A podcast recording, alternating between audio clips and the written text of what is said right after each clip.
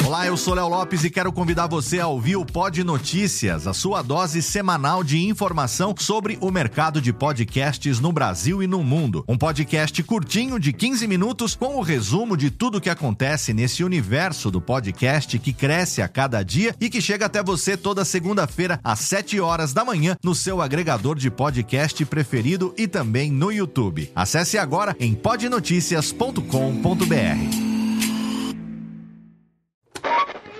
São 20 horas e 25 Sim, senhoras e senhores, está começando a partir de agora o primeiro Radiofobia. Hoje totalmente fenomenal, um programa especialíssimo apresentando para vocês. Radiofobia, senhoras e senhores! Incrível, história das internets se imaginaria. Mais uma edição do Radiofobia, sim! Eu quero mais palmas hoje, não? Quero muito mais palmas, porque hoje Está no ar o Radiofobia. Desde 2009, trazendo pro podcast o melhor clima do rádio ao vivo.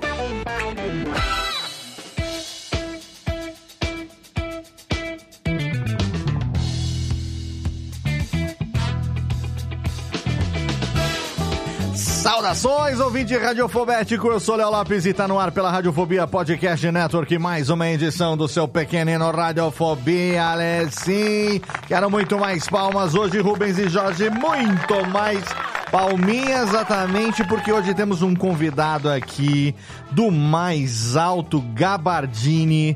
Eu que esperei muito tempo para poder bater um papo com ele, porque eu acompanho, eu tenho, eu tenho um certo medo, eu vou, vou confessar aqui agora, Vou começar logo aqui com uma pequena cantante.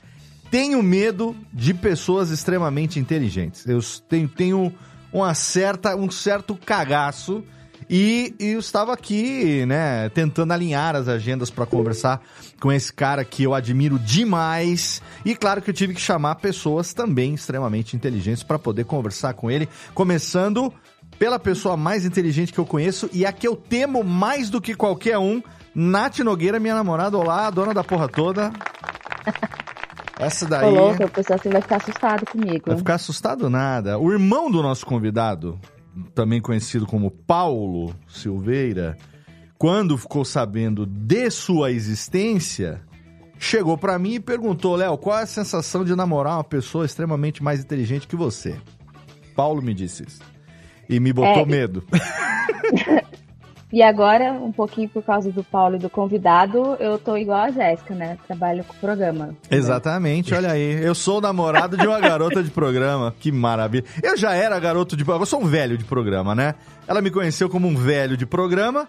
E quando eu conheci, ela era engenheira. Rapidamente virou garota de programa também, olha Virei só. garota de programa. Tá vendo só? Garota de programa está aqui para falar com a gente. Ela que admira muito e já fez vários cursos, inclusive, imersões com o convidado que está aqui, o nosso convidado do programa de hoje. Seja bem-vinda, bebê. Acabei de voltar daí também, estou... é, Cadê a técnica? Aqui, a palminha pra Nath. Saudade demais, não vejo a hora de voltar. Daqui a pouco eu volto, até duas semaninhas estaremos juntos de novo. E temos ela que também falar em inteligência. Por falar em inteligência, eis aqui a ineditada Jéssica Dalcin. Olá, queridona. Espero que dê certo. O quê? Essa, a- agora, meu computador travou todo. Tá, tá funcionando. Agora tá. Que Tá. bom. Estamos Porque te eu estou em ouvindo. duas telas aqui. Você está em duas telas? Não, eu estou te ouvindo. Estou te ouvindo. e eu estou- estava estou com medo que aparecessem dois microfones. Não, não tem problema. Ia ser uma loucura. Black. Esse aqui nem eu que tenho duas bocas. Muito bom. Jéssica Boa Dalcin. noite, boa noite. Olá, querida, boa noite. Jéssica Dalcin que está aqui também, que é outra pessoa extremamente inteligente. A Ai, pessoa, pessoa mais inteligente de Santa Maria e adjacências, hein? Arrisco eu dizer. Duas Jéssicas. Se uma Jéssica é pouco, duas Jéssicas é melhor ainda. Seja bem-vinda a esse episódio totalmente matemático hoje do Radiofobia, que tem agora agora já foi as inteligentes, agora vamos para a aqueles medianos, né, que junto que eu me eu me coloco junto com eles. É, menino Júlio Macode, o menino o menino do pintinho amarelinho, com a aqui na minha mão. Essa piada não morre. Essa piada não morre. Seja bem-vindo. Sandro Rojo eternizou o pintinho Eternizou amarelinho. Isso, exatamente. Foi maravilhoso, inclusive. Pode usar. Direitos Seja de imagem liberados para este tá. Seja bem-vindo, Júlio Mancote, também é uma Muito pessoa obrigado. extremamente inteligente, um cara apaixonado por James Bond. É, é, sou inteligente mais ou menos, né? Deu pra, deu pra seguir aí até Você não onde trabalha com seguir. negócio de coisa também de programas? Também trabalha com negócio de programa, né? Não, eu não, eu não sou programador nem nada, mas eh, já fiz um pouco, mas hoje em dia não mais, né? Faz, Ah, faz um tempão aí. Você tá fazendo, Mas eu, tá rodando mas eu queria, bolsa, mas né? eu queria dizer que eu Ah. estou inscrito na plataforma do nosso convidado, Hum, ao qual muita gente vai à academia. Eu só me inscrevo, Na força só do pago e nunca entro. Ah, não, não é nesse nem na sentido. força do ódio. Ah, entendi. Não, não é nem na força do ódio. entendi. Eu pago, tá vindo todo mês na fatura do cartão, Tá bem lá. certo, mas não Mas tá lo- fazendo. Mas logar efetivamente é um negócio um pouco. Mas tem que complexo, fazer, né? tem que fazer, É, porque que inclusive Nath tem testemunhos aí, tem muita gente, não só Nath, mas muita gente aí que... Eu, eu queria por osmose, entendeu? Eu Ah, queria mas conhecimento por osmose. Tá um Querido. difícil, entendeu? Tem uma coisa que chama esforço, já ouviu falar? Então, um negócio que se não tiver, as coisas não acontecem. É, e, por, pois é. e por falar em esforço, temos um menino que está aqui se esforçando para não dormir depois de ter enchido o rabicó de maniçoba no Círio de Nazaré. Menino Vitor Estácio. Inclusive, o freezer de casa está abastecido porque o meu pai faz para durar até o final do ano. Pois né? é, e Tá eu perdi, abastecido. perdi a maniçoba de, de seu Estácio. Todo Mas- ano tem. Oh, pois é. Tem uma hashtag. Léo, que é, Hashtag é Sírio outra vez. Então, outra vez. É, ano que vem É, vai dar certo. Ano que vem a gente consegue é, uma hospedagem sem subestimar a capacidade de Belém de lotar todos seis, os hotéis. Seis meses antes, cara. Tem que ser, nós meses deixamos para dois meses antes, tomamos na tarraqueta. E o que nós não vamos mais deixar para dois meses antes é a chance de conversar com o nosso convidado de hoje, porque ele tá aqui. Olha, eu, eu, eu ouvi há alguns anos já, com- devo admitir, acho que mais de dois anos, a entrevista dele no podcast que já nem tá acontecendo mais, que é o podcast do meu amigo Luquinhas. Eu tenho esse, essa entrevista é, nos meus favoritos do meu Pocket Casts. E lá eu conheci um pouco melhor quem era esse cara que, por acaso, eu in- inadvertidamente, há três anos mais ou menos, eu já sabia quem ele era, obviamente, né? Porque a, a Lura já tá na nossa vida há muito tempo. Mas aí estou eu assistindo uma série que eu gosto demais, que se chama Penn and Teller Fullers, que é um reality show de mágica dos Estados Unidos, com uma dupla dos, dos maiores mágicos do mundo, que são é, que é a dupla Penn and Teller, e que aparece esse cara lá. Falei, peraí. Alisson Hennigan falando, Guilherme Silveira! Guilherme Silveira está aqui hoje no Radiofobia, senhoras e senhores! Seja bem-vindo, Gui! Valeu, obrigado. Obrigado pelo convite. Muito feliz de estar aqui hoje com vocês. Muito feliz mesmo. Quando que eu ia imaginar, eu não, não, imaginava ver um brasileiro no Penn and Teller, mais, mais ainda, eu não sabia que esse cara é Guilherme Silveira, mágico. E é, o Guilherme Silveira foi duas vezes, se apresentou lá, foram duas, né? Duas, duas apresentações, uma remota, inclusive, né? Que tava em pandemia e tal, né? E tava lá duas vezes no Penn and Teller, além de ser matemático, cientista da computação, que mais? Professor, né? E, e mágico, mentalista, prestidigitador. Aprendeu a embaralhar já um baralho ou ainda continua com aquela habilidade? Eu, eu aprendi, mas eu finjo que eu não sei, né? Porque Ah. assim você, faz o truque melhor, né? Então, eu não- publicamente eu não anuncio. Ah, isso, que ótimo. Maravilha. Então, ó, vamos aqui rapidinho pro nosso bloco de recadinhos pra você que tá no feed, pra você que tá no, no YouTube, não sai daí, que a gente só vai dar uma viradinha de vinheta e já já a gente volta, porque hoje é dia da gente conhecer a história desse cara aqui. Guilherme Silveira hoje no Radiofobia, aliás.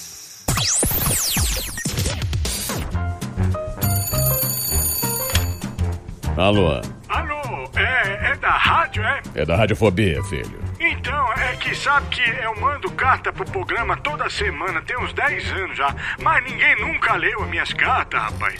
Carta, lindo, sério? Em pleno século XXI? E você ouve onde? No gramofone? Mas não tem nenhuma carta por aí, não, é? Ah, eu queria tanto ouvir o meu nome no programa programa. Tá, e qual é a sua graça? É Ostrogésilo. Ostrogésilo.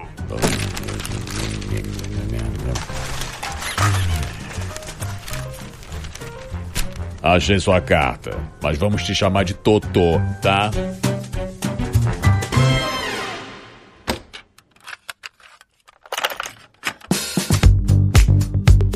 E vamos rapidamente, mais rapidamente mesmo, para os nossos recadinhos aqui deste programa hoje que ficou gigantesco, mas fenomenal. Um papo com Guilherme Silveira. Que cara legal, que gente boa, que história de vida. Então fica aí, porque o programa tá muito, muito bacana. A gente não queria parar de conversar, então a gente estendeu até onde deu, mas chegou uma hora que a gente deixou o Guilherme descansar. Aproveita que esse episódio tem muitos aprendizados para todos nós e eu quero aqui rapidamente deixar os meus recados. Tem bastante recadinho hoje. Primeiro deles, é claro, nosso parceiro de 13 anos de hospedagem, HostGator, um dos melhores serviços de hospedagem do mundo. Não por acaso é lá que nós estamos hospedados desde 2010 e eu não estaria há tanto tempo com o mesmo parceiro se não fosse um serviço de qualidade e, é claro, um serviço que eu uso há 13 anos, eu recomendo para você. Então, se você quiser garantir até 50% de desconto em planos de hospedagem de servidor compartilhado, dedicado, VPS, não importa o tamanho do seu projeto, tem um plano da HostGator para você. E aí é muito fácil, é só você entrar lá no nosso site radiofobia.com.br/podcast, site novo, bonito, continua lá, é claro, na HostGator, agora com upgrade de servidor, a gente foi para um servidor dedicado Black, estamos lá com o nosso site bonitinho, num design ali bem bacaninha, bem minimalista, eu diria, com uma cara ali de discoteca, talvez, é uma cara de agregador mesmo de podcast, que é isso que a Radiofobia Podcast Network é. Você vai lá no rodapé, então, da nossa nova página e tem um banner escrito hospedado por HostGator. Ou então, nas postagens individuais de qualquer episódio da Network, você clica lá e tem um super banner com o Snap, aquele jacarezinho simpático, mascote da empresa. Clica lá, você vai ser direcionado para nossa página de parceiro e vai poder assinar o seu plano de hospedagem com até 50% de desconto na HostGator. Nesse mês de outubro temos novidades na Radiofobia Podcast Network. A primeira delas é a versão em podcast do livro Reflexões sobre o Podcast, um livro que foi lançado pela Marsupial Editora no ano de 2014, um ano em que nós celebramos os 10 anos do podcast no Brasil. E agora, nessa semana, a gente está aí às vésperas de completar 19 anos do podcast brasileiro. Próximo dia 21 de outubro, a gente vai estar celebrando 19 anos de podcast no Brasil. E aí eu falei com o Lúcio e ele gostou da ideia. Nós juntamos nove dos 10 autores originais do livro Reflexões sobre o Podcast e nós fizemos a versão atualizada em podcast, é claro, para a gente celebrar esse momento, 19 anos do podcast no Brasil, quase 10 anos da publicação de Reflexões sobre o Podcast, que caso você não saiba, foi o primeiro livro publicado sobre a mídia podcast em língua portuguesa no planeta. Exatamente, esse livro merece esse projeto especial, essa releitura, é claro, no formato de podcast. Você encontra reflexões sobre o podcast em todos os agregadores, está lá na Radiofobia Podcast Network, tem o feed individual, tá lá também no feed único da Network. É um podcast que está sendo publicado agora toda segunda-feira do mês de outubro até a última semana, todos os 10 episódios estarão ali no feed para você. E tem também um novo projeto, um projeto muito bacana de audiodrama publicado em parceria com o selo Podosfera Originals, uma produção original da Radiofobia Podcast Network. O pessoal da Rede Geek também ajudou muito a gente na produção, ali dirigindo as vozes, a captação dos atores em estúdio, e aí o resultado é o Mistério da Fazenda Vita. O Mistério da Fazenda Vita é um thriller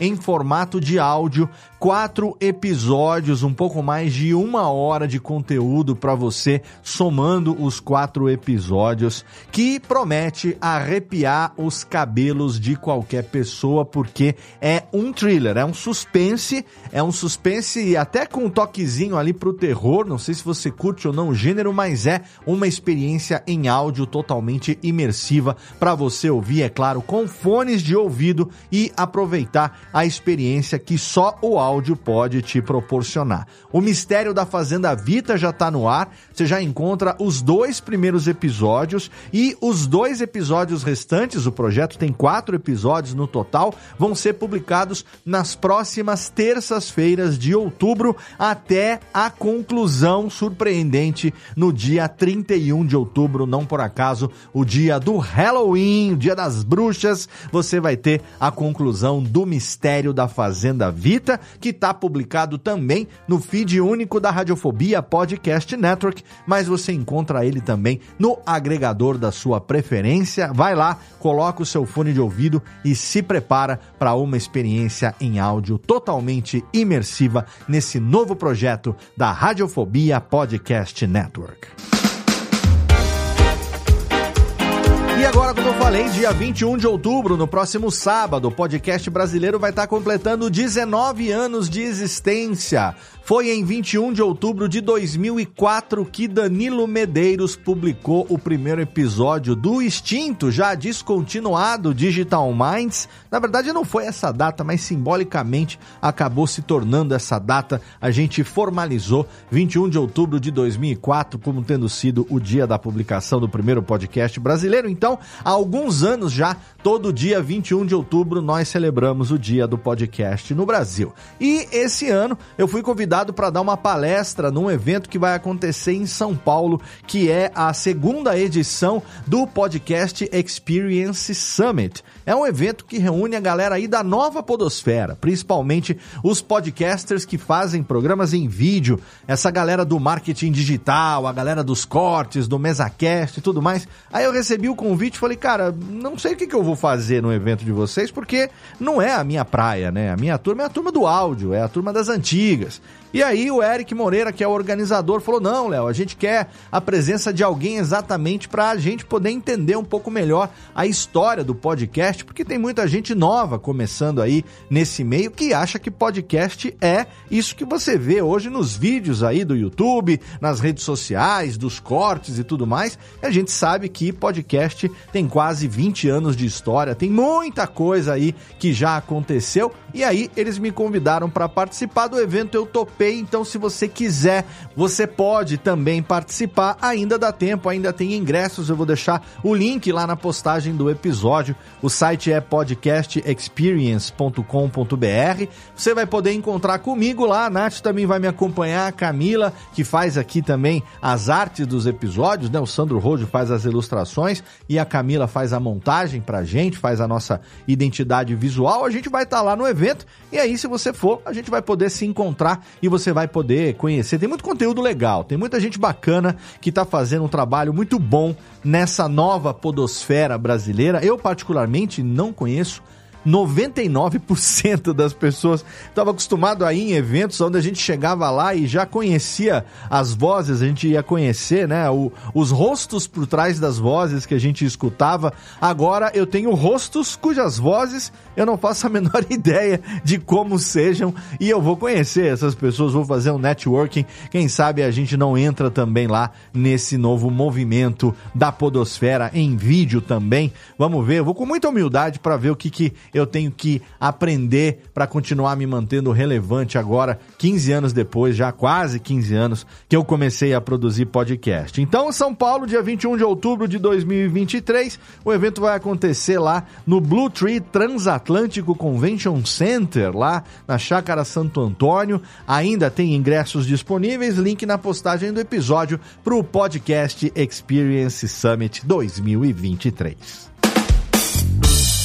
E por último, mas não menos importante, para você entrar nos nossos grupinhos ali do Telegram, grupo da Radiofobia Podcast Network, ouvintes, apresentadores, integrantes, amigos podcasters, uma galera muito legal ali trocando meme no dia a dia, trocando mensagem, figurinha. É o nosso novo Twitter ali, que o Twitter morreu, né? Então o nosso Twitter agora é o nosso grupo da Radiofobia Podcast Network no Telegram, que você entra totalmente de graça através do link t.me barra Radiofobia Network e também o grupo do curso de podcast lá no Telegram, um grupo onde os produtores se reúnem, uma galera legal da podosfera tá lá, um grupo que compartilha conhecimento direto lá, muita coisa legal acontecendo. Se você produz podcast e quer estar tá em contato direto comigo e com outros grandes produtores, não que eu seja grande, mas enfim, outros grandes produtores que estão ali no nosso grupo, entra lá em t.me barra o curso de podcast, não esquece do O, senão você vai cair lá num grupo que não é o meu,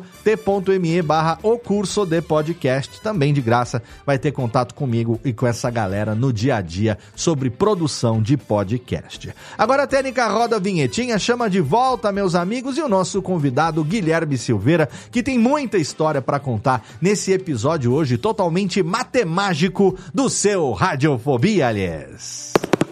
A Radiofobia.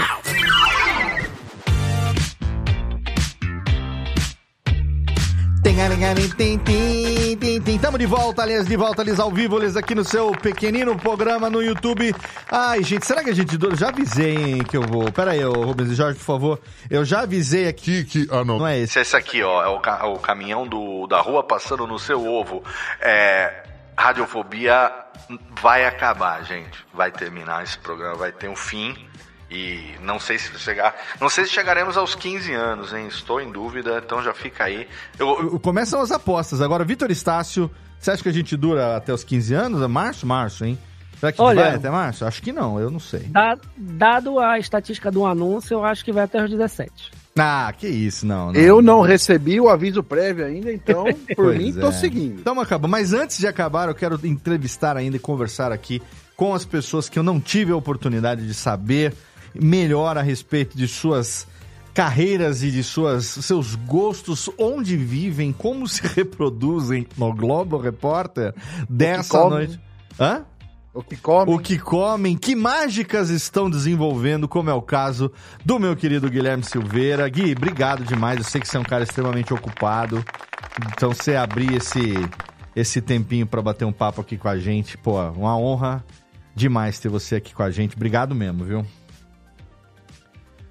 Eu, eu que agradeço. né? Pode É deixar seu legal, microfone ligado. perdão. Pode manter seu microfone ligado, tá? Não tem problema não, que assim a gente vai conseguindo ter uma fluidez. Como o programa não tem edição, ele é 100% ao vivo, então a gente não Beleza. corre o risco de ficar aqueles buraquinhos no ar. Mas eu quero saber o seguinte, Gui, eu lembro que você falou isso, não só na entrevista que eu ouvi lá do, do podcast, que eu vou deixar o link na postagem do episódio pro ouvinte que quiser. O, o, o Luquinhas não tá fazendo mais o podcast dele, mas o, o feed continua lá, o programa continua existindo, e eu vou colocar o link desse programa que ele bateu um papo com o Guilherme lá no podcast dele. E aí eu lembro que depois você, no Penn and Teller, eu, eu- eu vi de novo as apresentações agora, nesses dias, para poder preparar aqui a pauta pra gente poder bater um papo, é, que você falou nas duas, nas duas ocasiões que você é mágico desde criancinha, que você se lembra molequinho fazendo truquezinhos pra família, brincando de mágica e tal. E eu me identifiquei muito com isso porque eu também sou aquele moleque que gostava de, de, de kit de mágica ou de, de, sabe, de aprender alguma coisa. Embora a, a gente, eu seja um pouco mais velho que você, mas naquela época a gente não tinha tanto acesso à informação assim, né? Eu lembro que eu tenho aqui guardado na minha, na minha, meus livros aqui na minha estante, uma, uma tipo um álbum de figurinhas do Danoninho que vinha umas figurinhas com umas magiquinhas, ensinando umas magiquinhas assim e tal. É... Aí eu lembro que eu comprei um livro de mágicas da E de Ouro. Tem uma ele aqui, uma capa amarela, um mágico com uma cartolinha. Depois, uma época saiu também o livro de mágicas de. Como é que chamava? Do Oriental Magic Show, né? Meu, Osama, Osama Fujikan e Phantom, o trio. Aí Sal e Mamura também, uma época soltou algumas coisas. E, e aí depois, óbvio, né, com a internet, aí veio o David Blaine, veio toda aquela, aquela coisa... Mr. M. É, o Mr. M já foi mais na época da TV, mas eu, eu digo assim, é, o acesso a coisas que a gente pudesse aprender a fazer alguma mágica, aprender a, a, a desenvolver alguma coisa assim. Você também, Gui, quando era criança, pelo que você contou, o que, você, que, que gostava de fazer? né? Qual, da onde que veio esse seu esse seu gosto aí pela mágica que você hoje tá, tá se dedicando mais?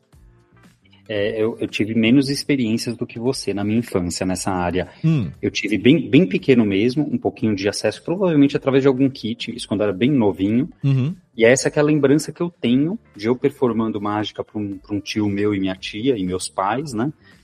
E, e eles se divertindo. Eu tenho essa lembrança desse lugar, né? Eu lembro dessa casa antiga deles e de eu fazendo a mágica, e eles né, se divertindo, etc. Então essa lembrança eu tenho muito clara. Mas aí depois sumiu da minha vida, voltou a aparecer quando o Paulo, meu irmão, estava estudando ou na Poli ou no IME, na USP, não sei, num dos dois lugares. E aí, já, isso já era uma época de um pouco de acesso, a gente já tinha mais acesso à internet, etc. Provavelmente 98, 97, alguma coisa assim. E aí ele comprou alguns livros. Aí, com esses livros, ele conseguiu é, estudar, né, livros em inglês, ele conseguiu estudar, e ele me ensinou uma coisinha ou outra. Eu peguei uma coisa ou outra de lá, que eu gostava de fazer, que era de, de manipular as cartas nos jogos de truco, e, e nunca manipular para mim, eu manipulava para as outras pessoas. Né, eu jogava, eu ficava de juiz, assim, ninguém. É a mesma questão do embaralhar, né? Uhum. Eu, como juiz, eu, se eu tô embaralhando o jogo de truco das outras pessoas, ninguém desconfia de você. Claro. Porque eu não tô lá para ganhar nada, não é um jogo valendo dinheiro nem nada, então ninguém desconfia de você. Então você causa o caos, porque você distribui as cartas que você quer para quem você quer. Sim. Você faz o caos é, e as pessoas não conseguem entender o que está acontecendo, né? Então era muito divertido esse controle, né? Mas eu acho que a mágica, né, dado o viés de mágica que eu tenho hoje em dia, ele vem muito da questão das histórias, né? Da gente contar histórias através da mágica, né? Então, uhum. é, pode ser uma mágica simples, né? Pode ser um, um, uma mágica simples de encontrar uma carta, por exemplo, saber a carta que você pegou, né? Então, eu te dou o baralho, você pega uma carta do baralho sem eu ver, mostra para todo mundo, coloca em qualquer lugar do baralho, embaralha, e aí eu falo assim, olha, essa é a minha mágica clássica, tá? Eu falo, olha, sem ver a carta, sem ver né, nada, você enfia no meio de novo e embaralha. Uhum. Eu falo, olha, eu sou, vocês sabem que eu trabalho com computação, já tem, sei lá, 30 anos, né, que trabalho com isso. É, e eu tô tão acostumado com isso que eu já sei ler, eu já comecei a entender protocolos de comunicação dos computadores, de WhatsApp, etc. Então, se você mandar uma mensagem de WhatsApp agora para Natália com o nome da carta que você escolheu, eu recebo essa mensagem eu recebo, uhum. e aí eu decodifico e eu te falo qual é a carta.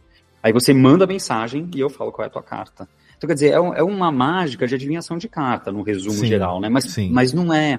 É a história de vida do Guilherme, de computação, de WhatsApp. As pessoas sabem o que é WhatsApp, as pessoas sabem. Aí você fala, olha, não, meu WhatsApp é criptografado de ponta a ponta, então calma aí, eu preciso de um tempo. Tem muita gente mandando mensagem, parem não sei o quê. Então, Uhum. você, né, é, é uma, é uma experiência, né, experiência é uma palavra muito ruim, né, porque a gente usa para tudo, mas é, É um, momento um recurso história- também, né, que você usa. Com certeza, com Um- certeza. Um, é recurso, um recurso, digamos, é, é, não digo didático, mas um recurso lúdico, né? Que ajuda você a desenvol- desenvolver o tema daquele, daquela, daquele papo, daquele, daquela aula, ou enfim, daquilo que você estiver desenvolvendo, né? É, Com certeza. esse agora, é, eu lembro de você também falando que você, é, da sua origem, né, de, de, de pensamento analítico, e eu me identifiquei com você também que, é, enquanto seus amigos estavam jogando bola e fazendo esporte e tal, você estava estudando, fazendo conta, querendo aprender a programar. E eu me identifiquei muito com isso, porque no meu caso era o microfone era o meu, a minha brincadeira preferida, né? É, e eu lembro você no podcast com o Luquinha também ter falado a respeito é, de como você se descobriu na infância é, e de como é que eu vou dizer quebra de expectativa talvez esperassem é, é, é, existe o meio esperava ou, ou as pessoas à sua volta talvez esperavam determinada postura de você e que você teve uma, uma- um, um processo até você se descobrir aquilo que você gostava de fazer aquilo que realmente era a sua vocação. Eu queria que você contasse um pouco pra gente da onde que veio. A gente conhece né? Quem não conhece Guilherme Silveira Paulo Silveira são os irmãos cofundadores da Alura, a maior escola de tecnologia do país. Tá, inclusive, nesse momento agora comemorando um ano, né, de, de, é, de parceria, não é isso? Lá, com- lá com, a, com a FIAP, né?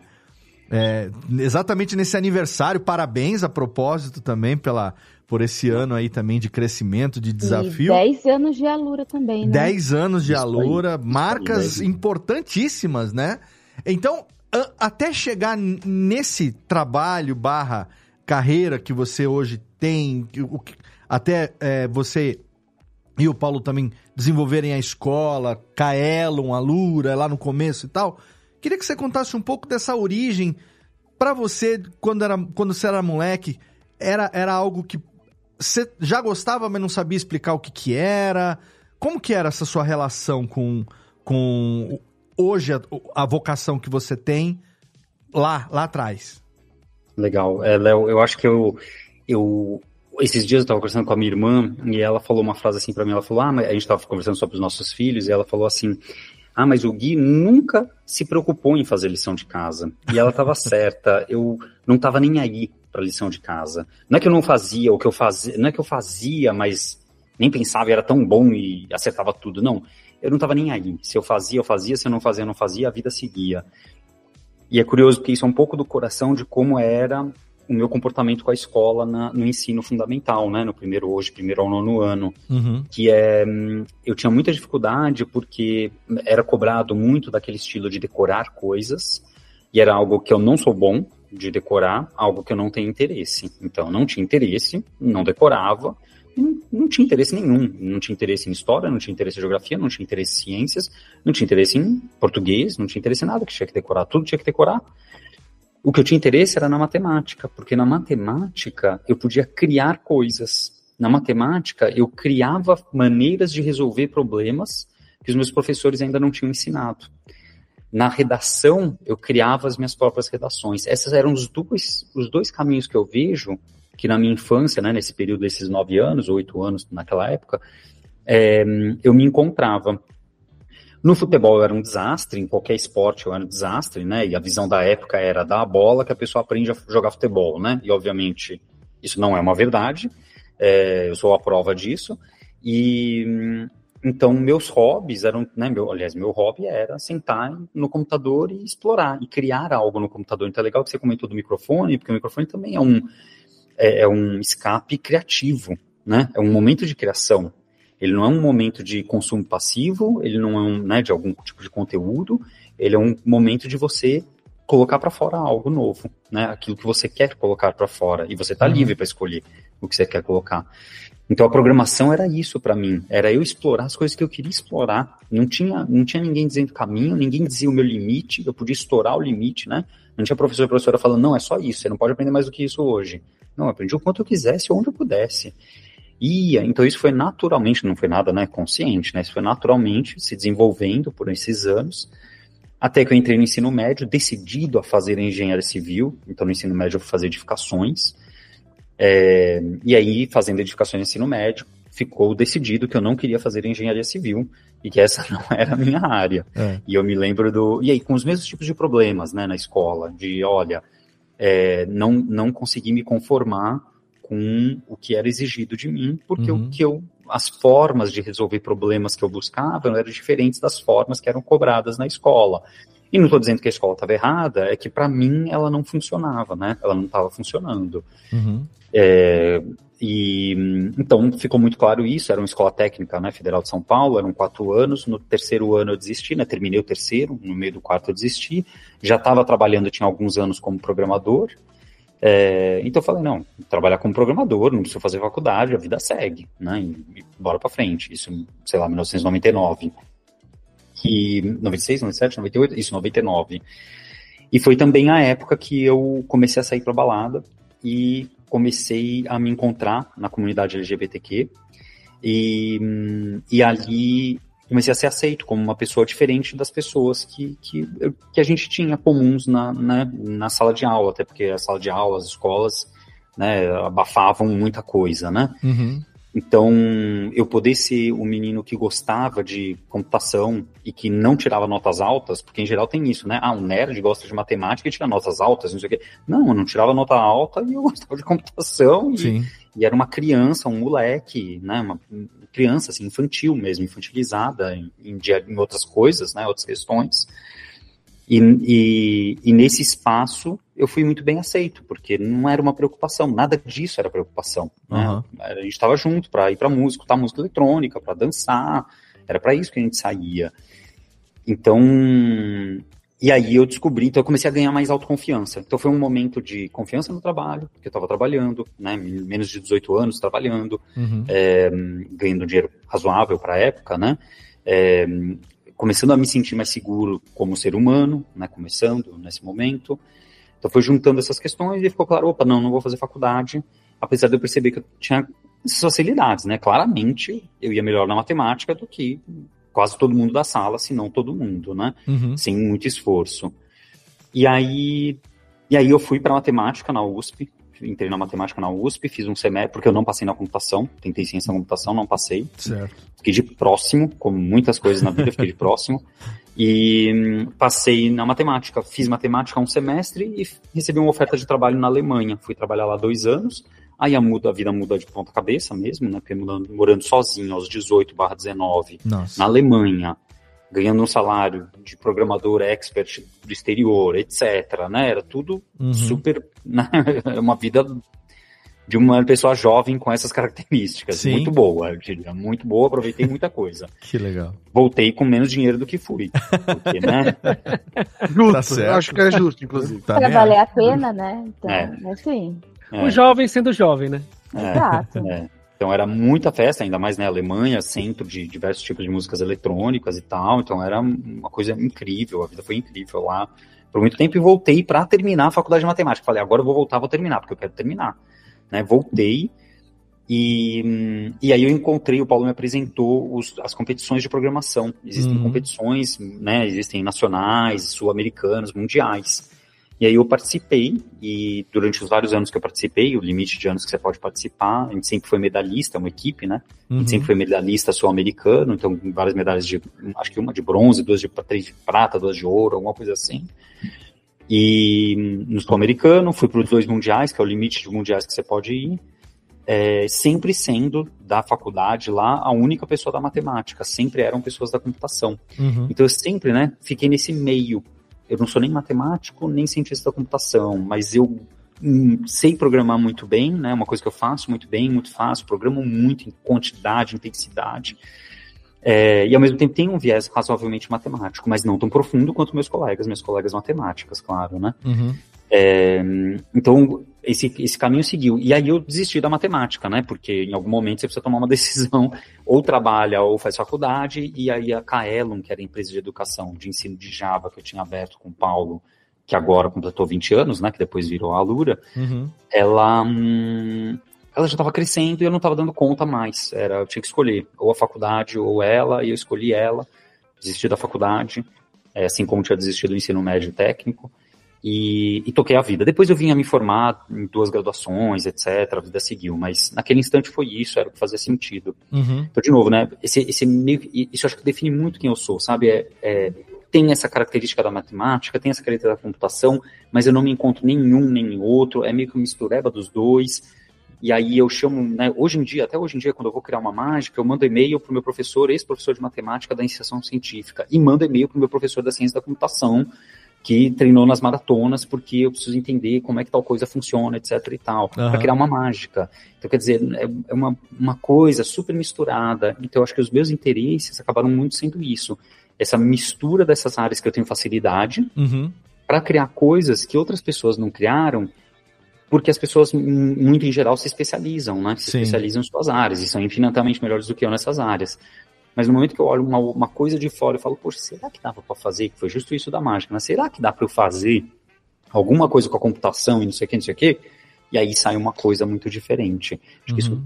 tem um pouco dessa característica. Sim, com certeza. Uma curiosidade que, assim, você era ah, ou foi em algum momento um introvertido, tímido, uma pessoa fechada, e você depois acabou desabrochando, digamos assim, pra.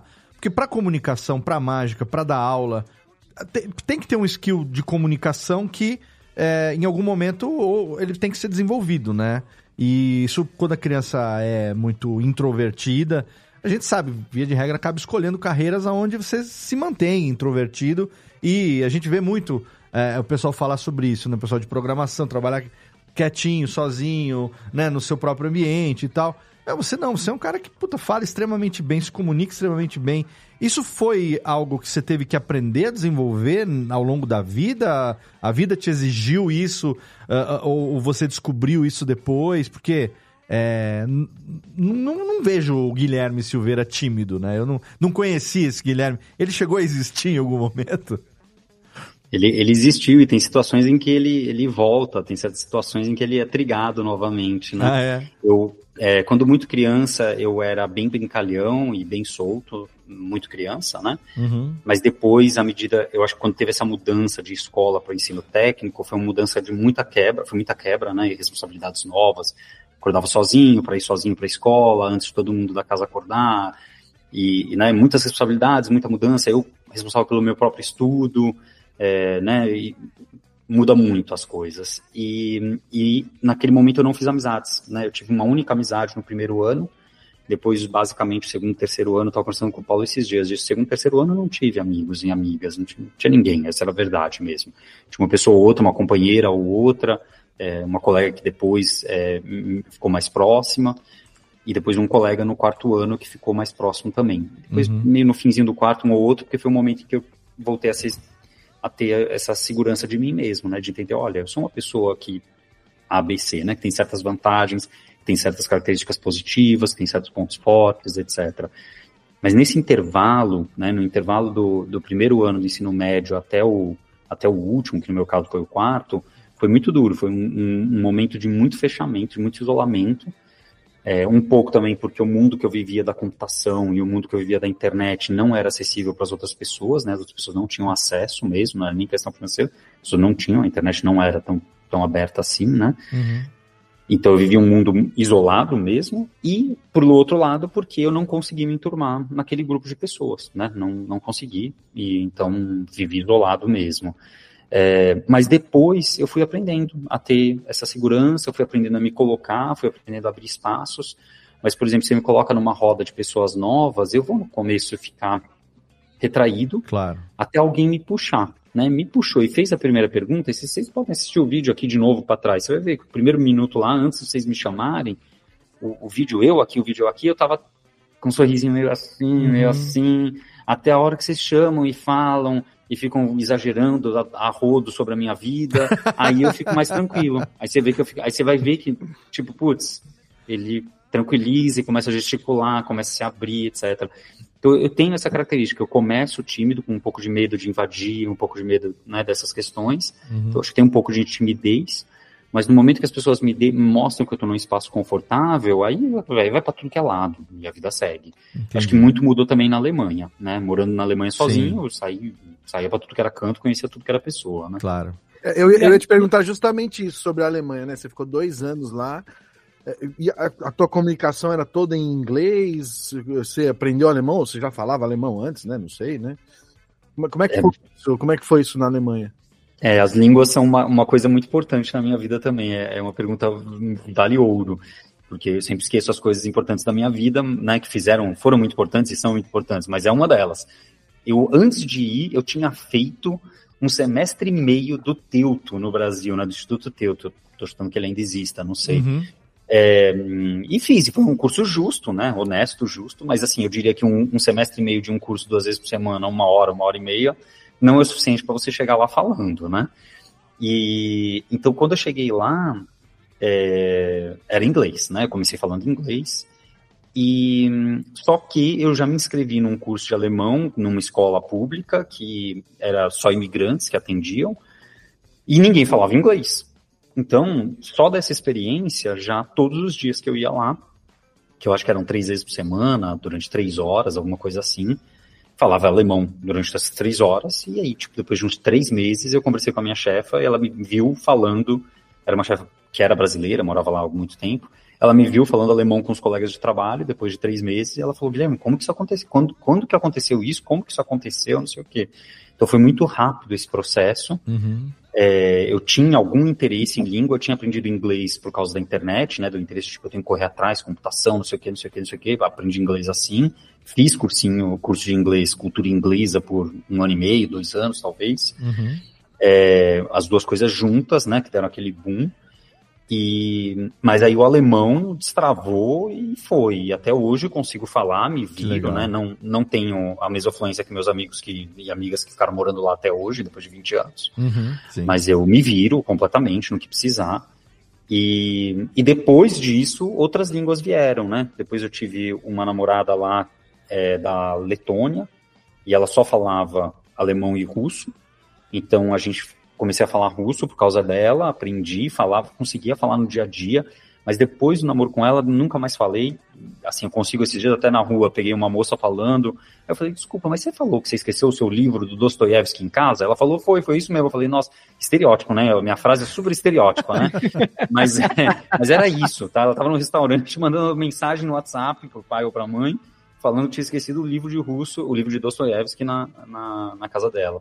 Que legal. E então ainda pego algumas palavras. E depois, muitos anos depois, um pouco de um interesse pelo japonês, e, e aí o coreano, que o coreano sim foi, deslanchou, me envolvi com a cultura coreana de diversas formas. Que legal. Falo em coreano, eu falo fluente, né? Coreano, é, dia a dia, todo dia troco mensagem com alguém, algum amigo, alguma amiga. Caraca, e por que coreano?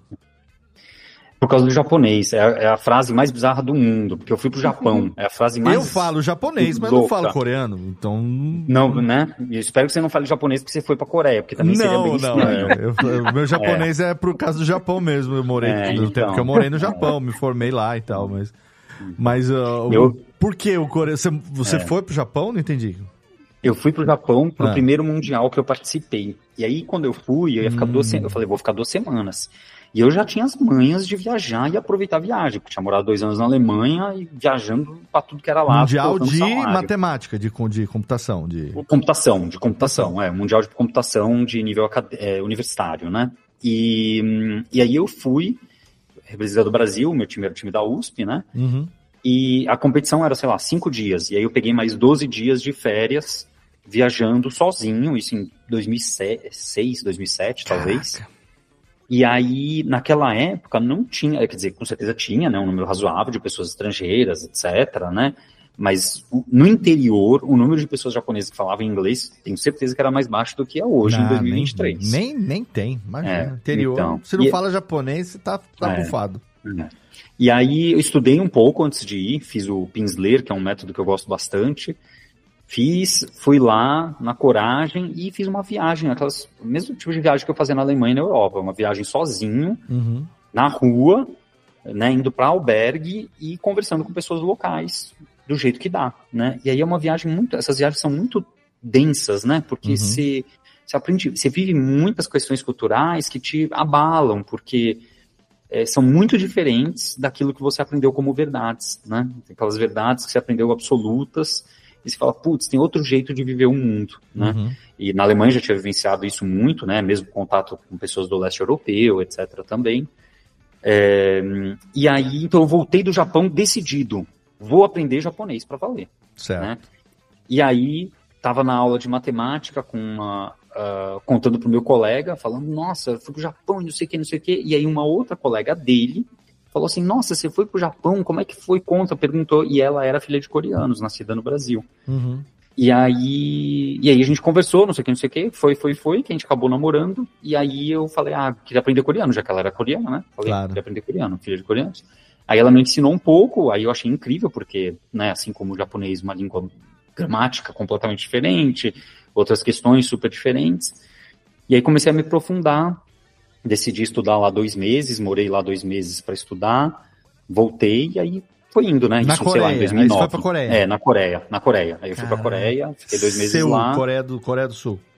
Coreia do Sul, é. Coreia do Sul, Seul, fiquei dois Uhum. meses, fiz muitas amizades, usei programação para conhecer pessoas, então naquela época dava para fazer bots, e eu peguei o maior site que tinha de PayPal da época, né, de conhecer pessoas aleatórias para fazer amizades, Uhum. e eu fiz um robô de spam que conversava com as pessoas. Funcionou muito bem, conheci muita gente antes de ir. O importante é ter que fazer isso antes de ir, Sim. né? Porque você tem que fazer as amizades antes de ir. Porque aí sim, sei lá, vai de tem pessoas que eu conversei de verdade nesse site, eu acabei conhecendo, sei lá, 30, né? Uhum. E então todo dia, todo dia eu fazia quatro horas de aula de coreano e saía de lá para para encontrar alguém que eu nunca tinha visto na vida me apresentar em coreano e a gente passar tempo falando em coreano, não sei o Caraca. que, não sei o que. Então, aí a coisa deslanchou. Então, de novo, usando né, programação de tudo que a gente que dá para os meus hobbies. E é uma coisa que eu faço bastante mesmo. Por causa do Ele Japão. criou o Tinder da amizade, ele. Olha aí.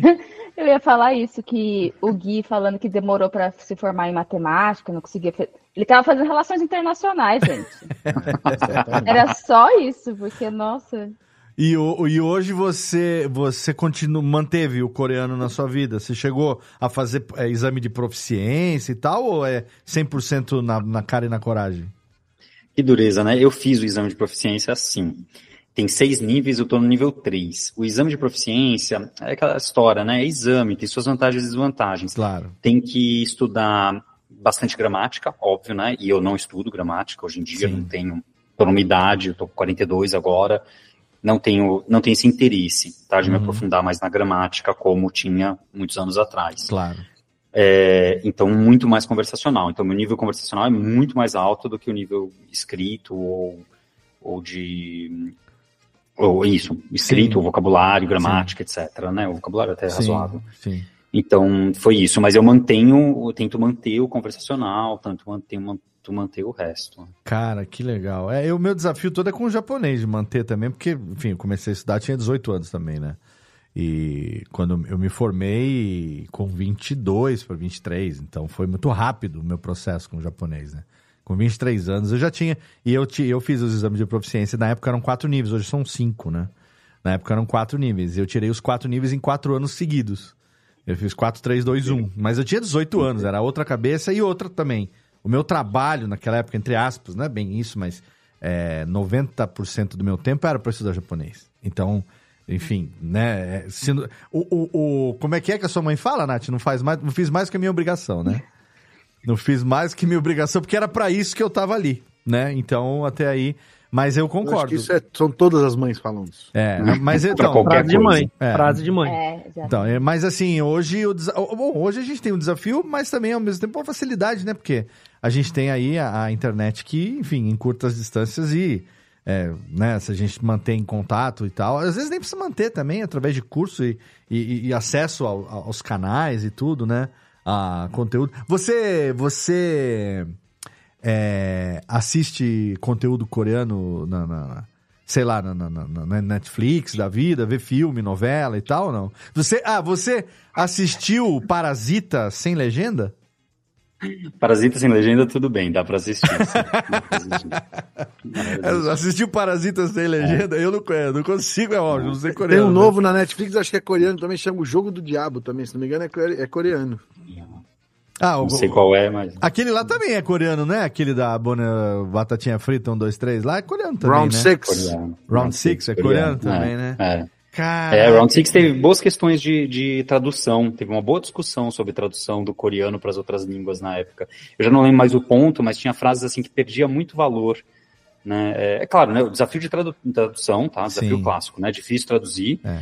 Mais difícil ainda traduzir para uma frase que cabe na tela e que você Isso. vai ler no tempo que a leitura demanda. É, né? O problema do Então, japonês é a tem- mesma coisa, né? Porque E, e são. localização também, É. né? Você fazer alguma referência que seja equivalente àquela experiência Isso. e não necessariamente faz parte da cultura. É, e são isso. línguas muito concisas, né? Você, você transmite muita mensagem num intervalo muito pequeno de, de ideogramas e de símbolos, então é, você bate o olho na tela, o símbolo, você sabe o que está sendo dito.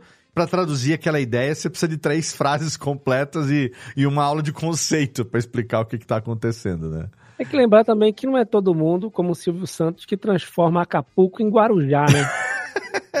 Seria melhor ter ido ver o Pelé. A localização também, mas com limites, né? Mas eu Cara, percebi que, legal. o, o Guilherme, né, nessas nessa narrativa toda aí, tem vários momentos que você foi, como se fosse para dar uma arejada, você tá no caminho. Aí você diz, preciso parar. Aí vai fazer outra coisa. Aí daqui a pouco você, eu tenho que retomar.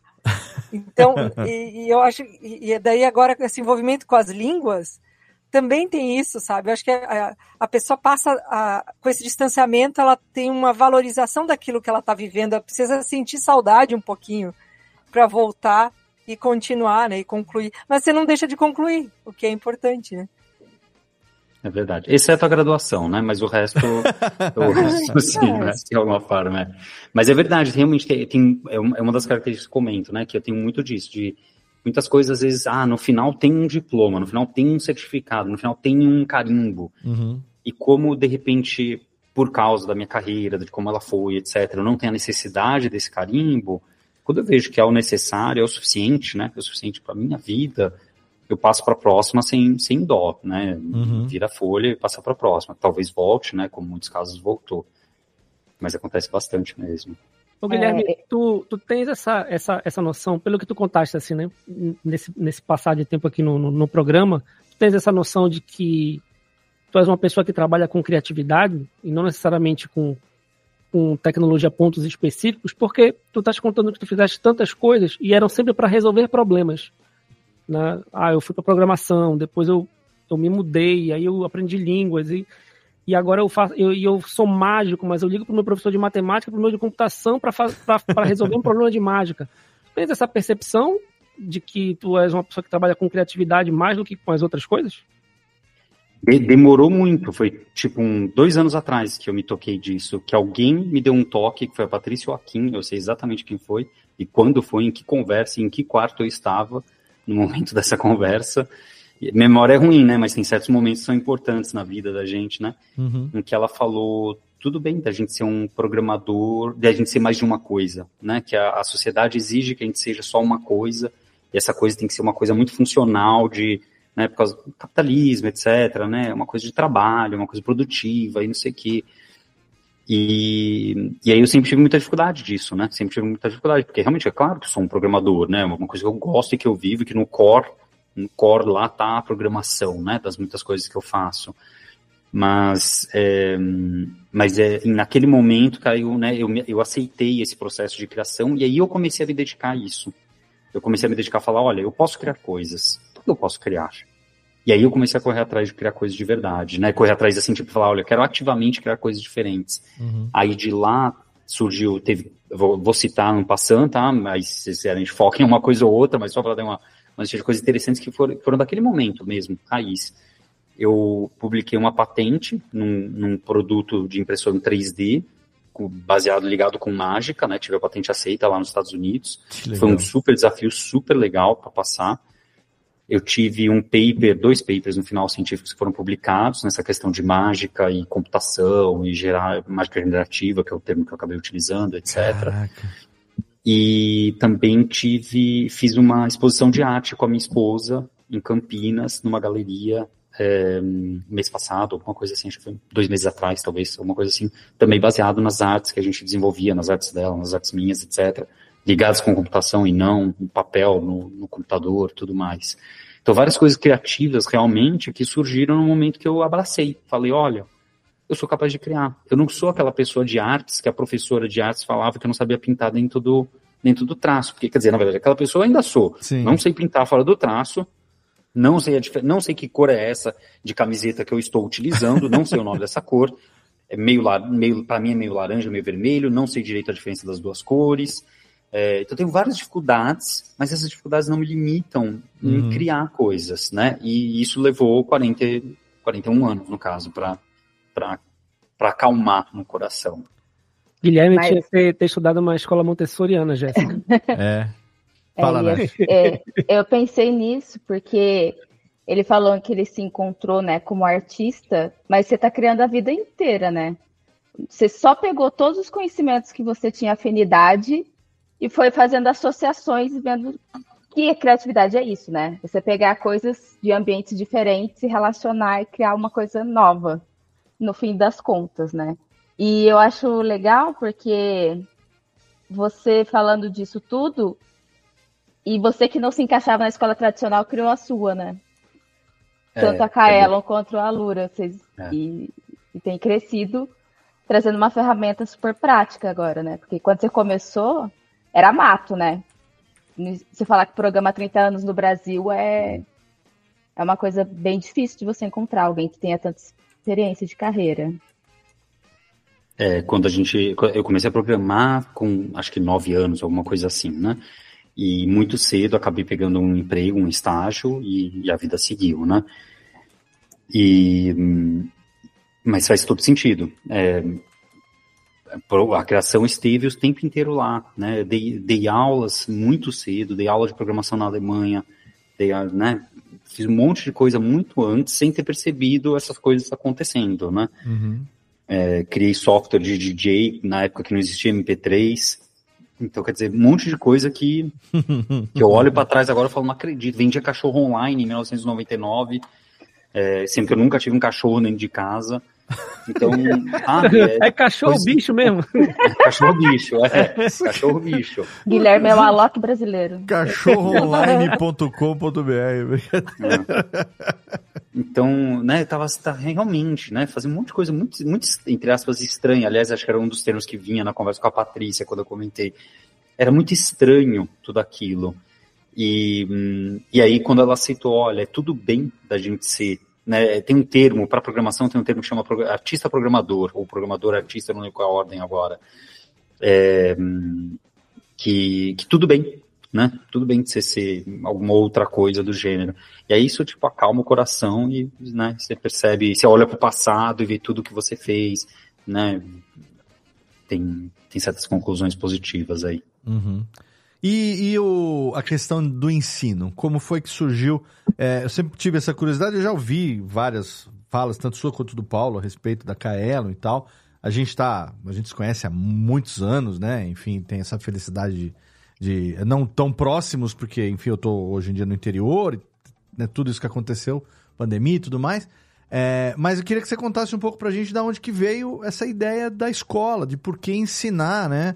É, sempre que vocês contam, vocês falam com muito carinho desse início, né? Uma coisa, é, digamos, vou botar com todas as aspas, vai caseira no começo, né?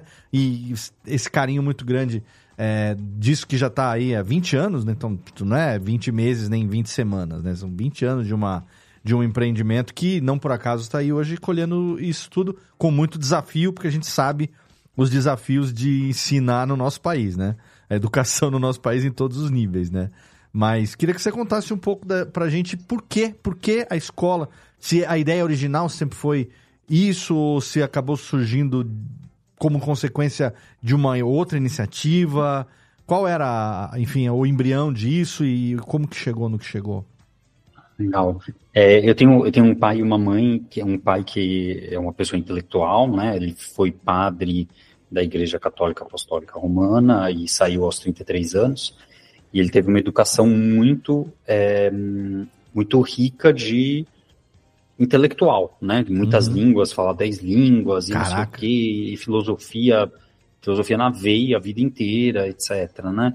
É, tem 80 anos hoje e termina um livro, lê o próximo. E não é não é Gibi da Mônica que ele tá lendo, tá? Não tô falando negativamente do Gibi da Mônica, Sim. mas ele tinha que escolher um livro para falar, né? Sim, Então, tipo, é- citando o Gibi da São Mônica. coisas fica claro, né? complexas que ele acaba emendando uma na É, outra até hoje, é, né? É, claro, é claro, né? Aham. E filósofos dos mais diversos, e sociólogos, e não sei o quê, e etc, né?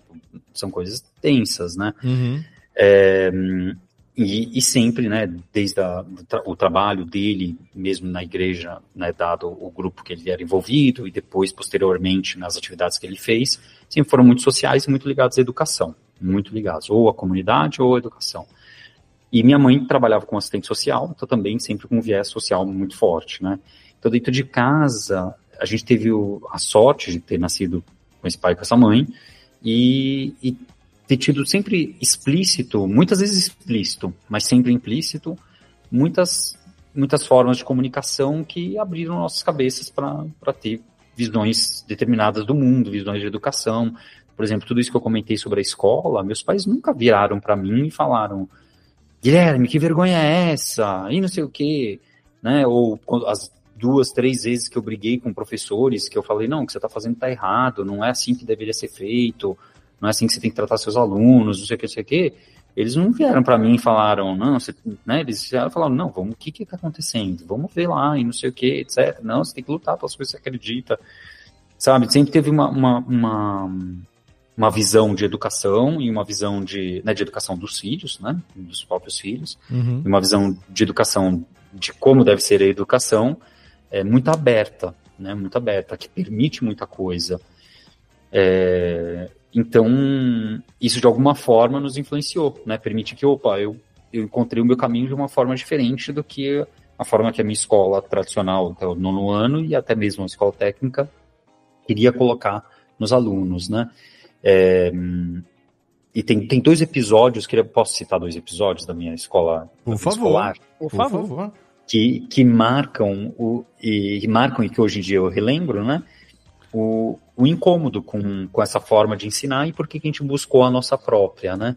É, um, é, esses dias eu estava pegando, minha mãe me deu todas as, a pasta do primeiro ano, minha pasta do primeiro ano, que hoje seria o segundo ano do ensino fundamental, né? Uhum. E lá tinha a minha primeira prova de matemática. Inacreditável. Eu vi a minha primeira prova de matemática. E de matemática, que é a matéria que, né, que eu tenho mais facilidade. E eu tirei 9,75 de 10. Inacreditável Eu ter fui ver- guardado isso também, né? Não, é guardado, é guardado, é isso mesmo. É, é. E aí eu fui ver lá, o que, que foi que eu errei no primeiro ano que tirei, né, 0,25, sei lá Aham. o quê. né? E tinha uma conta de multiplicação ou era de soma, eu não sei se era de soma ou de multiplicação, mas era uma das duas, talvez soma, né, sei lá. Hum. E era 27 mais 55. Uhum. E aí 27 mais 55, eu coloquei lá que era 70, 80, 82, acho que é isso, né? Aham. 27 mais 55 eu falei, né? Sim. Então, acho que é 82. Aí eu, total 27 mais 55 igual, aí eu preenchi 82. E aí tem um espacinho embaixo. E no espacinho embaixo eu coloquei é, 27, embaixo mais 55, tracinho, é, hum, 87.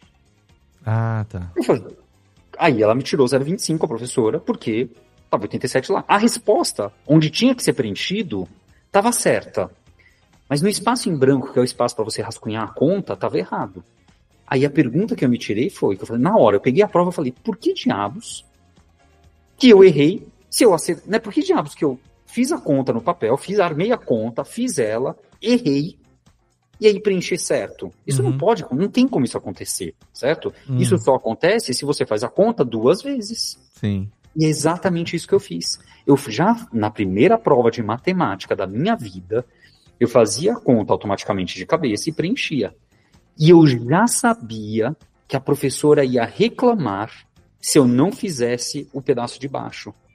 E aí eu fiz o pedaço de baixo só para a professora não reclamar, só para atender uma demanda desnecessária da professora. Pra ter ali a Preenchi. linha de raciocínio que é o mandatório que você diga. Como que você chegou nessa conclusão, né?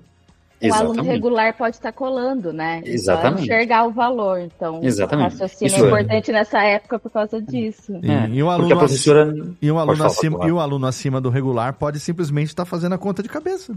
Exato. E nem precisar, às vezes, desse padrão, né? Da estrutura uma em cima da outra, né? Porque na estrutura mental a pessoa já organiza É, de o, cara, ele- o, a- o cara faz a prova inteira primeiro, depois ele, ele Faz pra professora. faz uma, É. uma versão da folha de rascunho para poder agradar o- a convenção. Tem, A tem que minha- acabar, a- professora. Tem que acabar, professora. Se Acabar a for- escola. Se Falou, for, falou o filho de uma professora. se for velho, tem que acabar duas vezes, então, Júnior. É isso, professora. Mas a, minha o- per- a minha pergunta sempre é: eu quero ver o- é, como é que estava esse comando dessa questão. A minha pergunta é essa. Né, o, o comando era arme e resolva. O comando pedia Arma para armar a conta. Ah, pedia. entendi. Pedia. É. Quem nunca fez um arme e resolva na vida? E o né? Estácio está dizendo isso porque o Estácio é, como um bom educador, dono de escola, ele tá aí fudendo com a vida dos alunos até hoje, né? Agora, o Guilherme, não esquece da segunda história também, que eu quero saber. Não, tem a segunda, tem a segunda. É que Mas, no ó, combo- Guilherme, você, mas você quis pegar a prova, você quis achar a professora e falar, viu, olha aqui, ó, não dá pra que tirar o zero. Tadinha da professora, Pô, né? Vamos rever esse negócio aqui, minha E querida. no, Vamos- e no final das contas, pela norma, ela tinha que arredondar para 10, porque é de meio e meio ponto. Olha só, olha só. Agora, né? É agora, na época, talvez não? É, na- pois é, não, talvez não sei da norma da época. né? É, Agora é. tem- ela teria que arredondar. O, só, ainda antes de chegar na segunda, conectado com essa, eu aprendi essa sacada tão Hum. forte que no terceiro ano do ensino médio, eu peguei o, teoricamente, um professor, era na prática, o professor mais difícil de matemática, né? Para nossa turma. Uhum. E eu já sabia, eu não, não era bom, todo mundo pedia cola para mim. Né, da matemática. E eu não era burro. se eu dou Ninguém a era cola- burro pelo jeito. Se eu der a cola, e teori-. Nath, teoricamente era o pior professor. Pra ele, teoricamente, é pra todo mundo. Pra ele era qualquer um, entendeu? Não, era uma forma humilde de dizer, tipo, talvez tivesse um outro que eu não sei, né? Não sei, mas é, era o professor mais difícil, era o professor Curvelo lá. E aí ele. hum, e eu não era burro, eu sabia que se eu desse a mesma prova que eu fiz pra todo mundo, as pessoas copiam igual. Ninguém muda uma vírgula, porque a pessoa Claro. não entende nada que está sendo passado, copia igual e eu levo zero. Não sou. Nasci Uhum. ontem, né? Então eu fazia a minha prova, eu terminava, colocava ela de lado e fazia mais duas provas. Resolvia a prova de novo mais duas vezes e distribuía as duas para pessoas diferentes. E aí elas faziam, elas tinham o trabalho delas de, de replicar pela sala, sei lá como. Aí cada um por si, mas o meu, o gabarito meu era meu, ninguém ia ter igual. Faz um outros experimento biológico, Gênio. né? Você pegava no final outras duas provas pra ver se misturou. É, antropológico A até. Anitta, Exato. a Anitta fez Social, isso com o né? Jojo todinho, É viu? social. A Anitta fez isso com o Jojo todinho. O quê? Espalhou uma fofoca falsa para várias amigas próximas e depois essa fofoca chegou na, na, na, na imprensa e ela descobriu que a fofoca falsa foi a da Jojo todinho, que ela tinha comprado, contado para ela. Olha aí. E quando você tiver com a bala, fecha a boca, o filho da mãe. no microfone chupando bala. Eu mereço mesmo, viu? Na sala de aula, pode ficar com bala na boca na sala de aula? Pois é, é o professor, é não, mas não, não, não, não, não. Nesta, Ele é subversivo. é Nesta merda de podcast, pra que que eu vou falar, né? meu? Imagina, vamos É que eu ia perder o tempo da, da piada. pô. Vamos cuspir o rosa, que tá tudo certíssimo, mas é maravilha. Tá vendo por que, que vai acabar isso aqui? Tô falando pra você. Vai acabar. Mas, o, o, Gui, é interessante você falar isso, né? Porque o, o- a, a- Como é que fala? O, o, o, o pensamento nunca saiu dali, né? A lógica acompanhou pela vida toda, né? Então, Foi, foi. você já sabia. Posso- Não, Fala. não falou isso aí. No terceiro ano, você tá, na verdade, resgatando um negócio que você já viveu anos antes, né? Todos os anos, ano atrás de ano, né? e aí, nesse, aí no quarto ano, que era o segundo episódio que ia citar, no quarto Hum. ano, tudo isso para poder falar por que que decidi fazer coisas diferentes na educação, né? Sim. É, no quarto ano, teve um outro episódio que era assim, eu já usava o AutoCAD já tinha um tempo para fazer minhas plantas, né, no curso.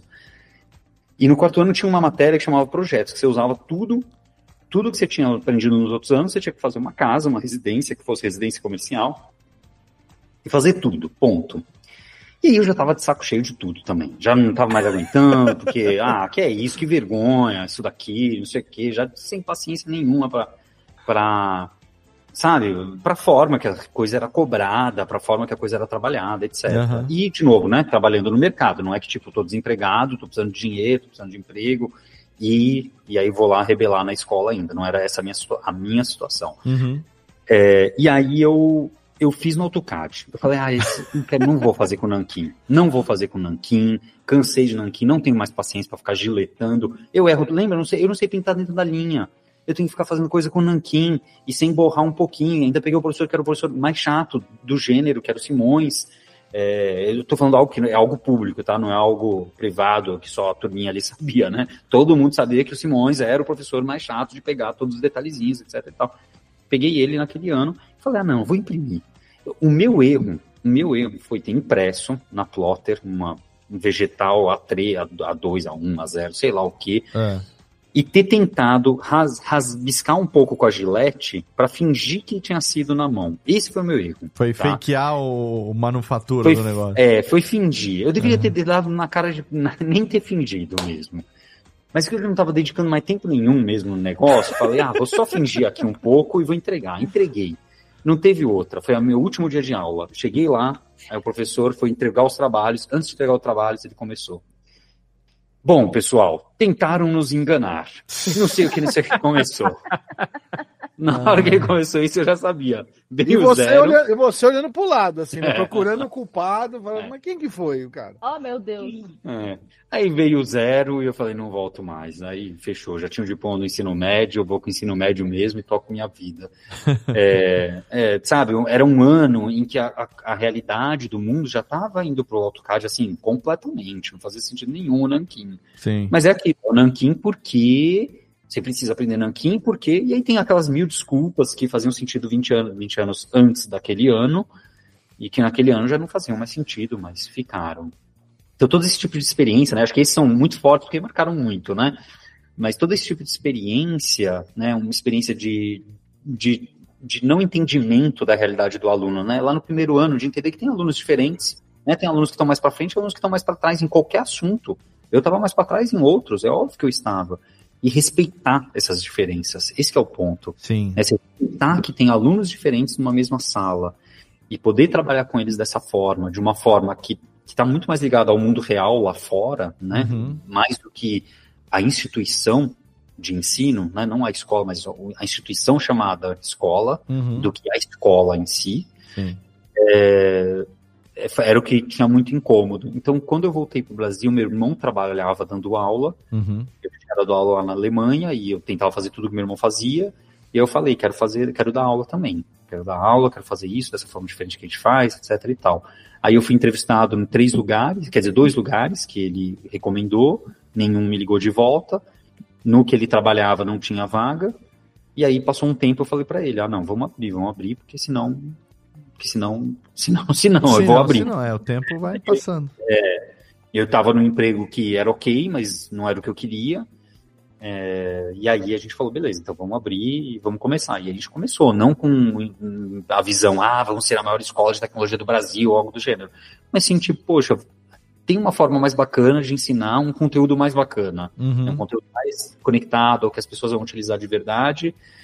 É, Vamos, vamos aí- ensinar do nosso jeito, né? isso, e do nosso jeito, né? Então, Sim. conteúdo real, conectado à teoria de uma forma prática e não de uma forma teórica. Sem se apegar em detalhes ensina. que são obsoletos e Com certeza. não importa como Com você vai fazer, tem que chegar na conclusão e o negócio tem que dar É. certo, né? E entender, né? Então, quer dizer, não é que a gente Uhum. abandona a teoria e o entendimento. Você vai Sim. entender. Só que você vai entender de outra forma, né? Você vai ser capaz de entender e raciocinar, mas de outra forma. E aí a gente começou a desenvolver essa metodologia muito baseado nessas experiências de vida e experiências dos nossos pais, etc. Cara, que Vocês têm, legal. vocês têm muito, muito adolescente na plataforma, Guilherme? É, hoje hoje é, é bem grande a Lura, né? Hoje em dia, né? Então Uhum. a gente tem, acho que tem diversos é, locais em que você pode estudar com a gente. Em geral, quando a gente está usando o termo Alura, a gente está falando da plataforma alura.com.br. E aí lá tem, tem muita gente, acho que a maior parte do grupo é o pessoal que está na universidade de alguma forma, né? Uhum. Seja na graduação, seja na pós, seja querendo entrar numa graduação. Esse é um- uma grande parte do público, né? Mas tem, tem para todos os lados. Tem pro lado do pessoal mais novo e tem pro lado do pessoal mais, mais sênior ou algo do gênero, né? Uhum. É, mas a gente tem também a Luristart. A Luristart é o nosso, a nossa solução que a gente tem para o ensino fundamental e médio de programação, ciência da computação, etc. Uhum. Aí, aí são, são 3 milhões de alunos do Brasil, de escolas públicas. É, aí é bastante gente, né? Então é uma coisa bem legal, é, é um desafio, né? É Uhum. Não tem como, né? É o desafio de todas as escolas públicas de todos os, países, não só do Brasil, né? Toda Sim. escola pública de todo o país tem todas as realidades e todas as dificuldades, então o Brasil não é diferente. E, e a gente tem que trabalhar isso e, e conseguir né, treinar professores, capacitar professores e professoras. Então, junto com essas pessoas que são pessoas que estão interessadas em ensinar esses assuntos para os seus alunos e alunas. Então, tem né, uma infraestrutura enorme para dar suporte para que isso aconteça. Aí é bastante gente. E na época que vocês começaram a pensar em o- o- você ainda sozinho, talvez, né? Pensar nessa escola, pensar nesse modelo, tinha alguma inspiração de algum modelo prévio ou até isso foi precisou disruptar aí da sua cabeça? Boa. É, não foi sozinho, foi realmente foi em conjunto, tá? O- a, a- a ideia veio em conjunto. Talvez eu tenha perguntado a primeira vez pro Paulo, né? Ah, Paulo, e aí, o que você acha da gente fazer? Ele falou, ah, boa ideia. Só que daí, como ele estava com a faculdade, com o trabalho dele, né? A coisa foi indo. E aí eu acho que eu apertei, né? Eu apertei para que viesse o sim, beleza, vou sair do meu trabalho e vamos fazer. É, eu acho que assim, não, não tinha uma inspiração específica. O que acontecia era, existia bastante conteúdo em inglês, né? Afinal, eu aprendi inglês, etc. Gente comentou de mágica antes, né? Conteúdo de mágica está em inglês, ponto. Essa é uma das grandes tristezas que me distancia, que me deixa chateado com a mágica, é a não acessibilidade, né? No Brasil, Uhum. não, as pessoas não têm acesso. Ponto, acabou. É isso, é a realidade. É. É, né, não adianta ter acesso à internet, ter acesso ao PDF, ter acesso a comprar o livro em inglês. Não tem, tá em inglês, acabou, Uhum. quebrou. Então, na época era a mesma coisa. Tinha muito conteúdo, mas tudo em inglês. E hum, esse é o primeiro problema. O segundo era, as empresas ensinavam as tecnologias oficiais da plataforma da Sun, na época, né, que era a dona do Java, criadora do Java. Hoje a Oracle comprou ela. Hoje não, muitos anos atrás.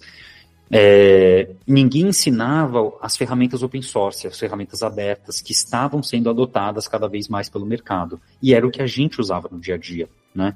Então existia um pouco daquele pensamento, a gente gosta de open source, é legal, é bacana, a gente faz, é, é desenvolvimento ágil XP, com teste, com não sei o que, etc. Eu tinha essa pegada, que era diferente do que estava sendo ensinado pelas outras escolas, claramente. É, hum, mas ao mesmo tempo. É uma tinha pegada meio português. contra a cultura, né? Isso, boa. Eu já acho que, eu, contra já a que eu cultura. até agora é. fiquei no, na, contra a maré, eu vou seguir, vou fazer uma escola que vai contra a maré também. Boa, boa. E que, e que tá- era um movimento, era crescente, né? Eu não tinha ideia do tamanho, né? Depois era muito não, não, entre aspas, profissional, né? Era início de carreira, né? Você tá começando a entender. Hoje em dia eu consigo entender número, dimensão, etc., o que, que cresce, o que, que diminui, quando cresce, ritmo de crescimento. Mas estava num ritmo de crescimento, né? Ritmo de adoção de, de software livre, de né, aceitação pelas empresas grandes de utilizar esses softwares como alternativas, é, etc. Então a gente conseguiu pegar essa pegar esse momento, né? Então teve muito de momento, teve muito de, né? Diversas sortes que aconteceram ao mesmo tempo com esforço, né? Que é aquela história, né? Não é só mérito, é, Uhum. é sorte, é momento, é não sei o que. É, Um conjunto de fatores, né? é, com certeza. E começou. é, é, te- teve a escola física durante muito tempo, não teve? E isso, a Kaelon, que foi a primeira, né, que foi em 2024, eu acredito, ela, hum, ou 2023, deve ser 2023, ixi, não sei. Tá. É, 13? É 13, 2000 né? Que eu ia falar do Não, a- Kaelon do futuro, 2021. Não, a Ca- 2004 você tá falando. 20 anos atrás. 2004. 2004, 2003 ou 2004? Eu acho que é 2004, eu não lembro, né, porque vai fazer 20 anos ou fez 20 anos, Uhum. agora tô na dúvida. É, não, não lembro as datas, sou ruim nessas datas aí. Relaxa. Mas é 2003 ou 2004 foi a Kaelon, que aí era ensino né, de tijolo. Então tinha uma Uhum. salinha, seis computadores. Eu ia lá na primeira turma, eu fui lá, dei aula para um aluno. À tarde, o Paulo, à noite, o Paulo foi lá, deu aula para um aluno. E no dia seguinte fizemos a mesma coisa, e essa foi a primeira turma da, da Kaelon. Né? Não foi só um aluno, porque a gente chamou dois amigos para preencher a turma para ficar três pessoas. Faz um número aí, faz um número pra nós aí, pra dizer é, que tem bastante é. aluno. É. E, e aí, aí seguiu, né? Foi assim que a gente foi começando e crescendo. Aí a gente se envolveu com. A gente era muito envolvido com comunidade, né? O fórum, o maior fórum de programação do Brasil da época era nosso, a gente que tinha fundado em 2000, etc., que era o GUGE. É, então, a gente tinha muito envolvimento com comunidade e isso, esse nome nosso, né, do Paulo e do Guilherme, era eu vou aprender com o Paulo e com o Guilherme. Uhum. né? Então era uma coisa muito, muito forte.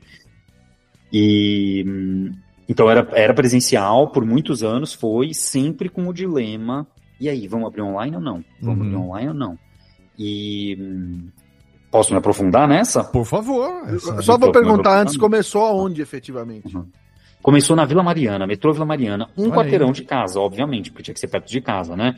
É, todas as vantagens de ter tido, né? A gente era de uma família simples, tá? Não era acesso a muita coisa. Metrô Vila Mariana é é- perto de onde era o Metrô escritório. Eu lembro que eu fui gravar meu curso lá, isso, né? isso, é, é porque a gente morava a dois quarteirões de lá. Naquele prédio é um comercial lá, quarteirão. mas foi lá que começou naquele prédio comercial, não? Isso, foi lá, foi Ah, lá. que foi legal. Lá, foi lá mesmo. E então a gente morava com os nossos pais, e aí, né, então conseguimos, opa, vamos ficar aqui sem salário por um tempo, Uhum. para poder, só com tinha guardado, né, e poder tocar o tra- esse trabalho novo. E aí fomos fazendo, e aí a gente cresceu, acabou tendo uma unidade no Rio de Janeiro e uma em Brasília, e dava muito trabalho, muito trabalho, muito trabalho. Assim, tinha anos que era, porque traba, o, a escola presencial em, em curso livre de programação, é, é, pra gente acontecia assim, chegou no sábado, sábado de manhã, tem a turma de Fortaleza, que vem todo sábado, tá pegando uma cidade aleatória que era comum mesmo, né? Uhum. Vem todo sábado, passa o sábado fazendo o curso e volta para Fortaleza. Caraca. E aí, às sete da manhã, meu instrutor ou instrutora liga falando, olha, tô com diarreia. Não vai rolar. É. E aí? Eu não tenho como dizer, falou. Então, primeiro, não é culpa do instrutor da instrutora, obviamente, Claro. né? Todos nós temos diarreias no dia a dia. E aquele era o dia daquela pessoa. Eu preciso dar essa aula. Eu preciso ser capaz, eu preciso estar sempre disponível para dar qualquer aula, a qualquer instante. E depois de muitos anos assim, fica puxado, né? Uhum. E é claro, depois de um tempo que cresceu, a gente já estava com 100 pessoas, etc., a gente já tinha uma estrutura de pessoas que podiam dar esse suporte para gente. Mas aí também envolve o, o dirigir todas essas pessoas, né? Ainda assim ficava limitado àquela necessidade do, da estrutura física poder organizar tudo, horário pessoal e agenda e tudo, né? Tudo, né? Porque é, no dia tal, em tal horário, tal pessoa que sabe esse conteúdo tem que estar na sala que tem esse tipo de computador, porque pode ser Mac ou Windows, Sim. né? E se passar mal, tem que ter não sei o que. É, é muito, muito difícil, é muito trabalhoso. Uhum. Então, a gente sempre discutia, é, vamos abrir online, não vamos abrir online, vamos abrir online, e a decisão sempre era não, por muitos anos. E, ao mesmo tempo, a gente decidiu, não vamos abrir mais outras cidades, porque é, é muito... É muita energia, né? Muita energia de todo mundo para fazer tudo funcionar. Mas a decisão, a a decisão era não durante muitos anos, por quê? No online era por causa da qualidade, porque a gente via cursos online e era uma tristeza, era Hum. muito triste, muito, muito, muito triste mesmo, Uhum. né? Era sem incabível. É. E aí aconteceu em um ano que eu estava estudando sei lá que língua, que eu caí num site chamado Live Mocha, M-O-C-H-A, não existe mais esse site, foi Uhum. comprado pela Rosetta Stone, e em algum dia a Rosetta Stone matou o site. Nossa. E, e esse site, ele tinha uma sacada social muito legal. Eu- um exemplo dela era assim, você fazia uma atividade, então eu fiz uma atividade lá e respondi uma pergunta de texto livre, escrevi um, um parágrafo. Uhum. Quando eu terminava de escrever esse parágrafo, ele falava assim, já que você fala português, olha essa outra pessoa aqui aprendendo português, você não quer dar uma mãozinha para ela? E aí eu, em Hum. 15 segundos, 15 segundos, meus, é super rápido, eu dava feedback para essa pessoa. E a vida seguia. E aí o que acontecia? Daqui cinco minutos vinha um feedback humano daquilo que eu tinha feito. Pra você. Uhum. Pra mim. Então, era, então eu comecei a ver naquela plataforma, tinha várias ideias como essa, de que trazia um pouco daquele lado humano do aprendizado, Uhum. certo? Porque quando a gente fala. E na sala de- comunidade, né? Todo Comunidade. mundo junto, trabalhando É para isso, construir uma é isso. coisa. Hum, É isso, sai do isso automático, humano, né? né? Sai do automático, sai da inércia do, do, do fechadinho, do quadradinho, né? E ao mesmo tempo você tem o colaborativo, né?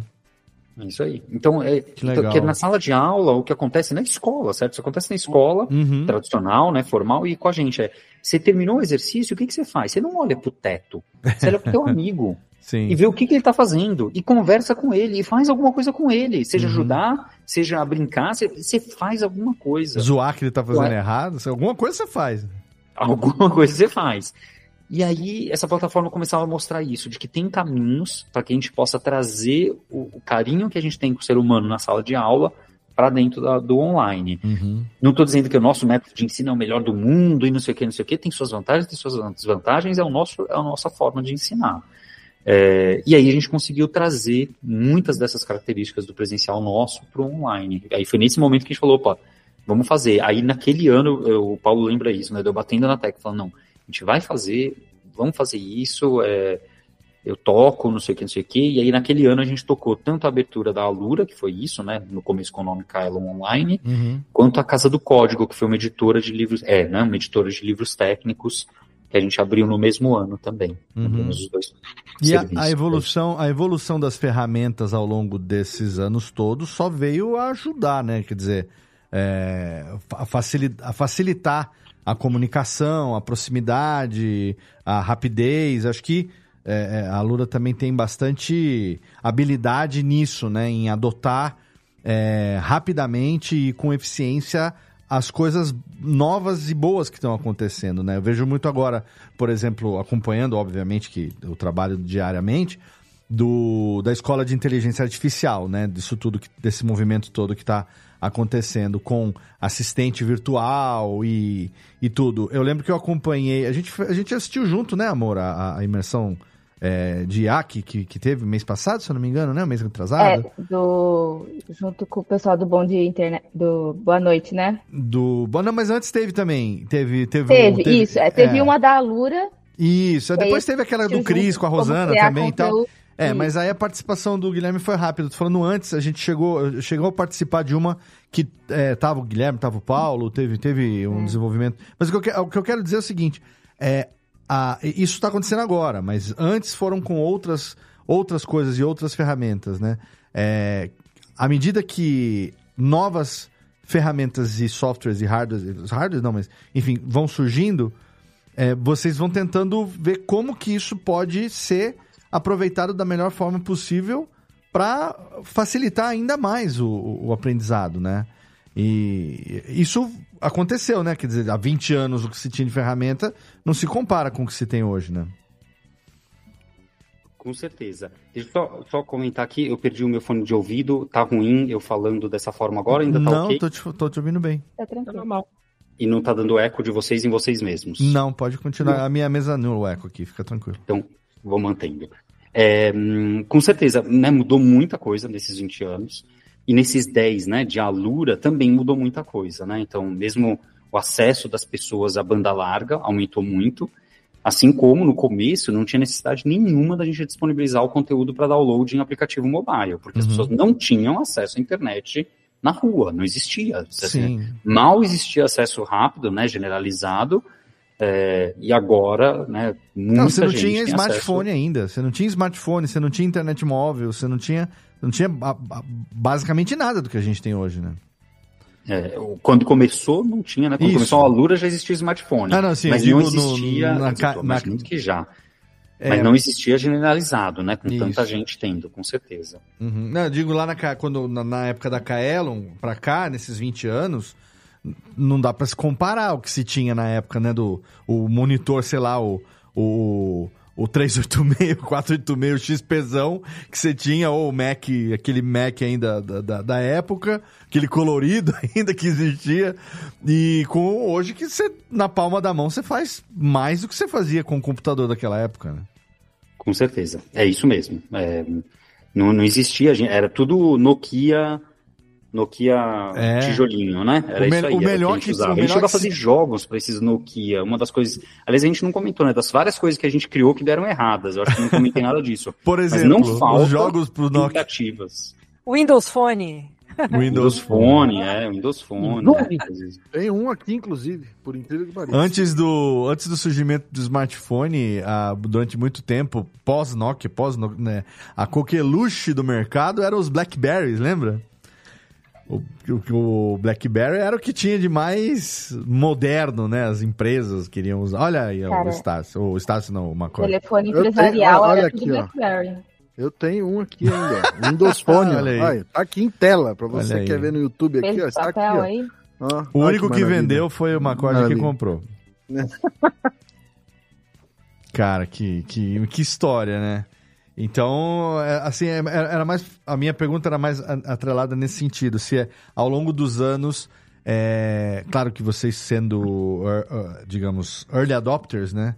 Estão sempre ligados no que, no, no que está surgindo, nas tendências e como que eu posso trazer isso o mais rápido possível de uma maneira que faça sentido para facilitar não só o aprendizado dessa área específica, mas aquilo também como ferramenta, né? Com certeza. O, o desafio que a gente tem sempre é: se eu vou ensinar algo que é, eu tenho duas coisas que eu tenho que estar ensinando. Uma Uhum. coisa que é a tecnologia de hoje. O que, que o mercado utiliza hoje em massa?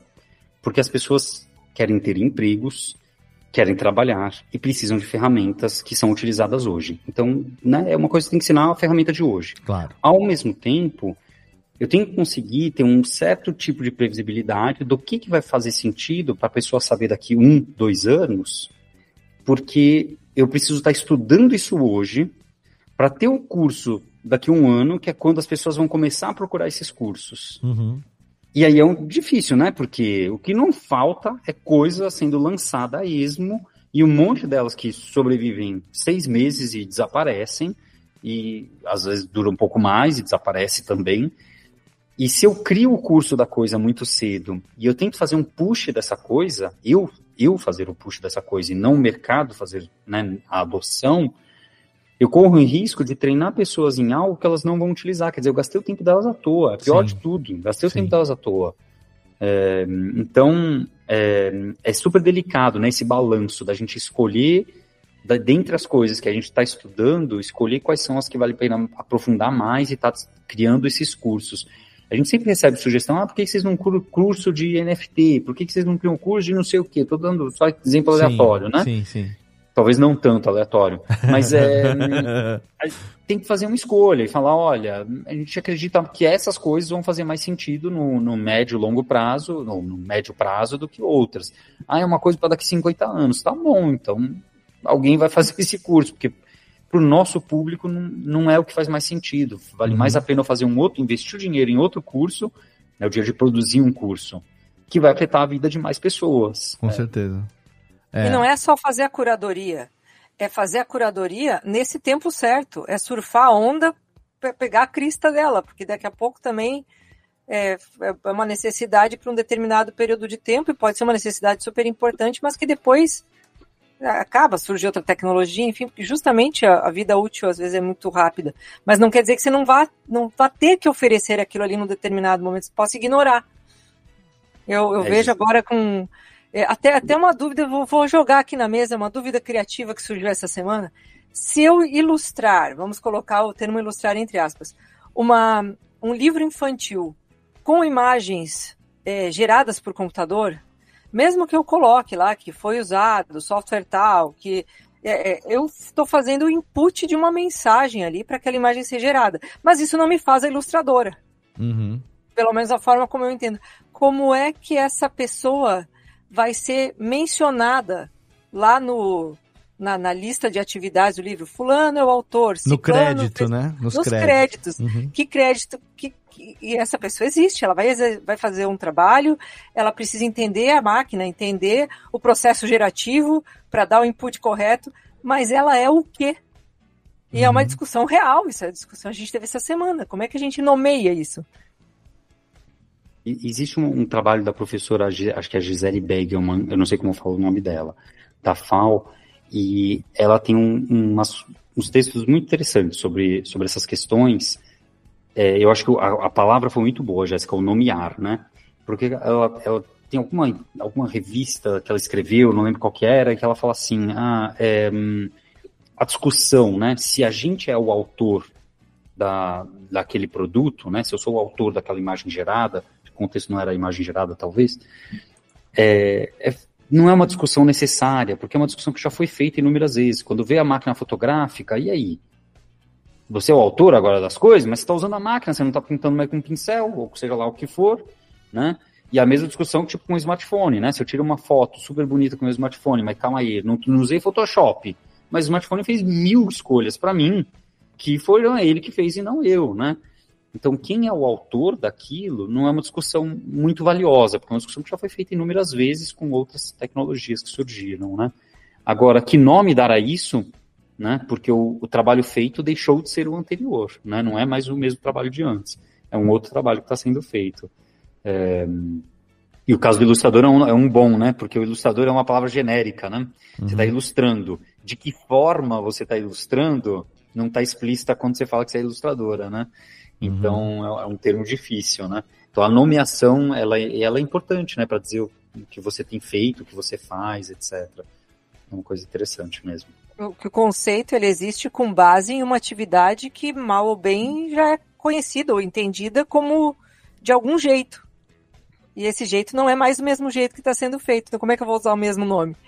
É, é que eu acho que está muito atrelado à manualidade, né, Jéssica? A ilustração em si, mesmo que ela seja digital, ela ainda tem um componente manual. Tem alguém ainda, literalmente, né, fazendo à mão. Com uma caneta ali mesmo, Com uma caneta, um mesmo que ballpen seja da vida, tá eu, fazendo. é, eu acho que o processo humano ligado nessa manualidade, ele tá mu- muito ligado nesse aspecto, entendeu? Então, tipo, tu só falares e o, o restante de ser produzido pela máquina, é, acho que é a fronteira, no caso, para poder classificar isso aí. É, o- é o diretor do conceito de IA, é o cara que digitou o texto lá, né? E aí É, a ilustração efetivamente é da IA. né? Via de regra, vai chegar o momento onde é aquilo que a gente está falando, né? A- capacidade de cada um gerenciar as ferramentas que vão atender a determinada demanda de entrega, né? Então, não necessariamente, ah, não é que o emprego das pessoas vai acabar. Obviamente que você vai ter maneiras diferentes de se chegar a uma, ao mesmo resultado, mas você vai ter que ter alguém ali imputando a coisa, né? Enfim, acredito que em algum momento é, a- a- o jeito de se gerenciar isso vai mudar, como muita coisa já, mudou até hoje, né? É, e, essa, e essa transformação, ô Guilherme, é o, é o grande desafio hoje em dia de uma escola de tecnologia, porque a gente fala isso há muitos anos já, né? A tecnologia é, e as ferramentas, elas, se você ficar, sei lá, dois dias sem se informar, você já corre o risco de estar obsoleto, já de não saber mais o que está acontecendo.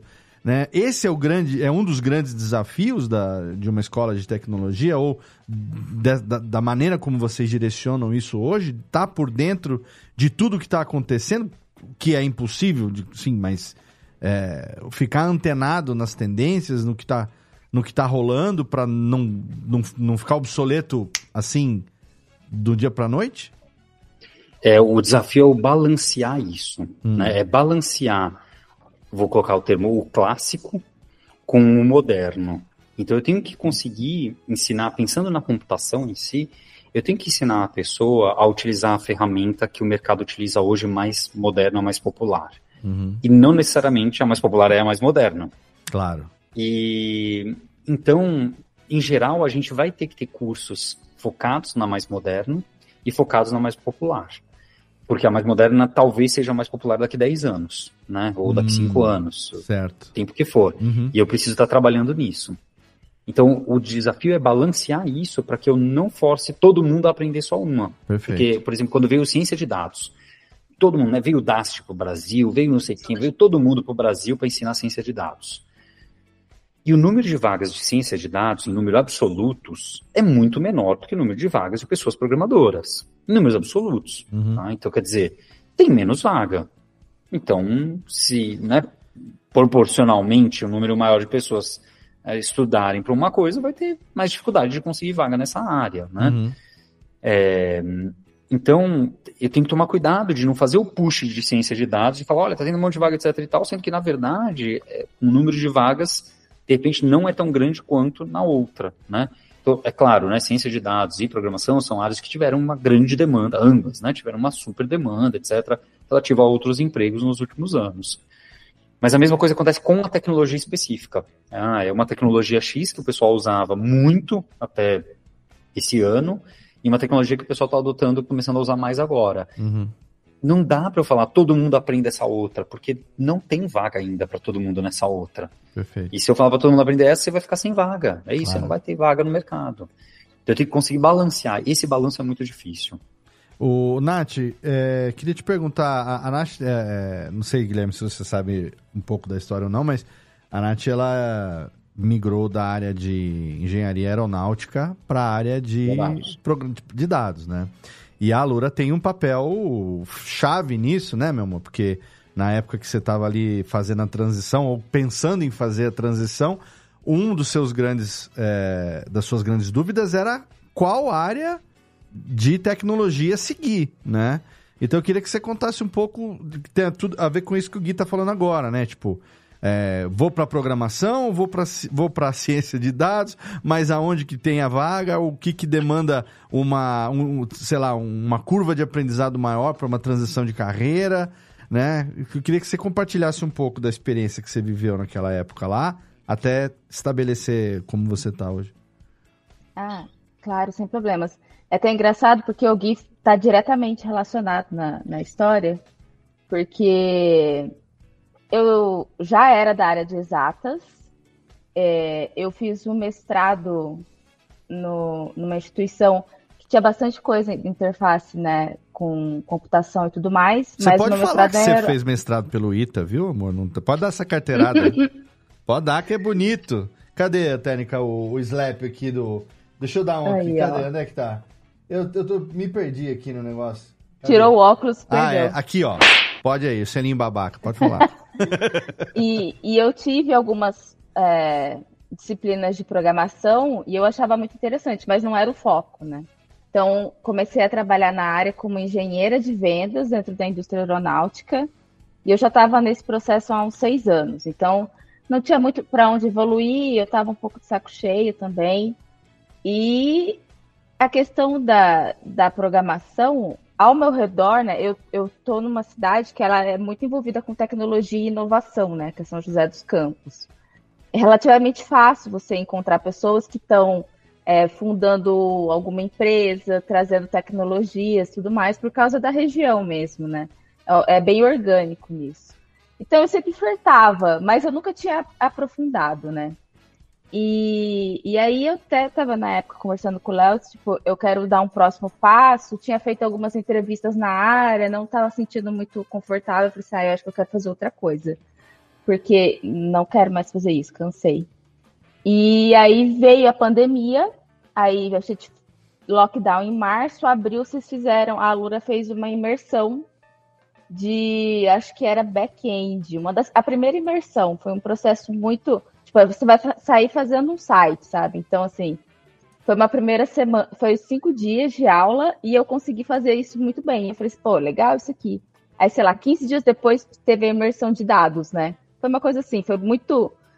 Eu achei que vocês responderam muito rápido em relação à pandemia e era aquele esquema, né? Tipo, caos, o planeta de cabeça para baixo, o mercado quebrando, porque tudo que era físico mudou, as pessoas perdendo emprego e vocês tentando fazer alguma coisa para poder ajudar, né? Para poder dar algum norte, né? Então eu acho que isso foi muito, muito legal.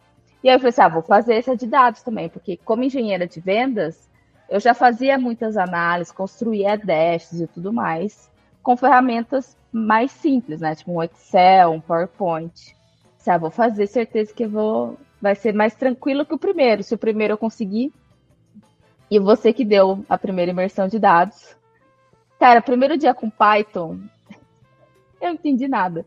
E você falando na maior tranquilidade. Não, por que isso? E aí, vamos fazer uma média. Aí, média é average. Então, a AVG. Beleza. Aí, agora a gente vai tirar um não sei o que, não sei o que, não sei o que, não sei o que. Um super conceito de estatística. Aí eu falei, aí agora eu fiquei. E aí, não, fiquei para trás. E aí fui fazer o segundo dia, falei assim, não tô conseguindo acompanhar, porque não é só a linguagem, né? É o raciocínio. E por causa da pandemia, lockdown, eu estava em casa, eu conseguia ter mais tempo para começar a estudar.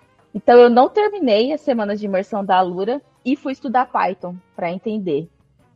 E eu comecei, a hora que eu comecei a entender o processo, que aí eu fazia exercícios é, mais práticos e, e às vezes, dependendo do processo, eu tenho que repetir algumas coisas até o raciocínio ser natural.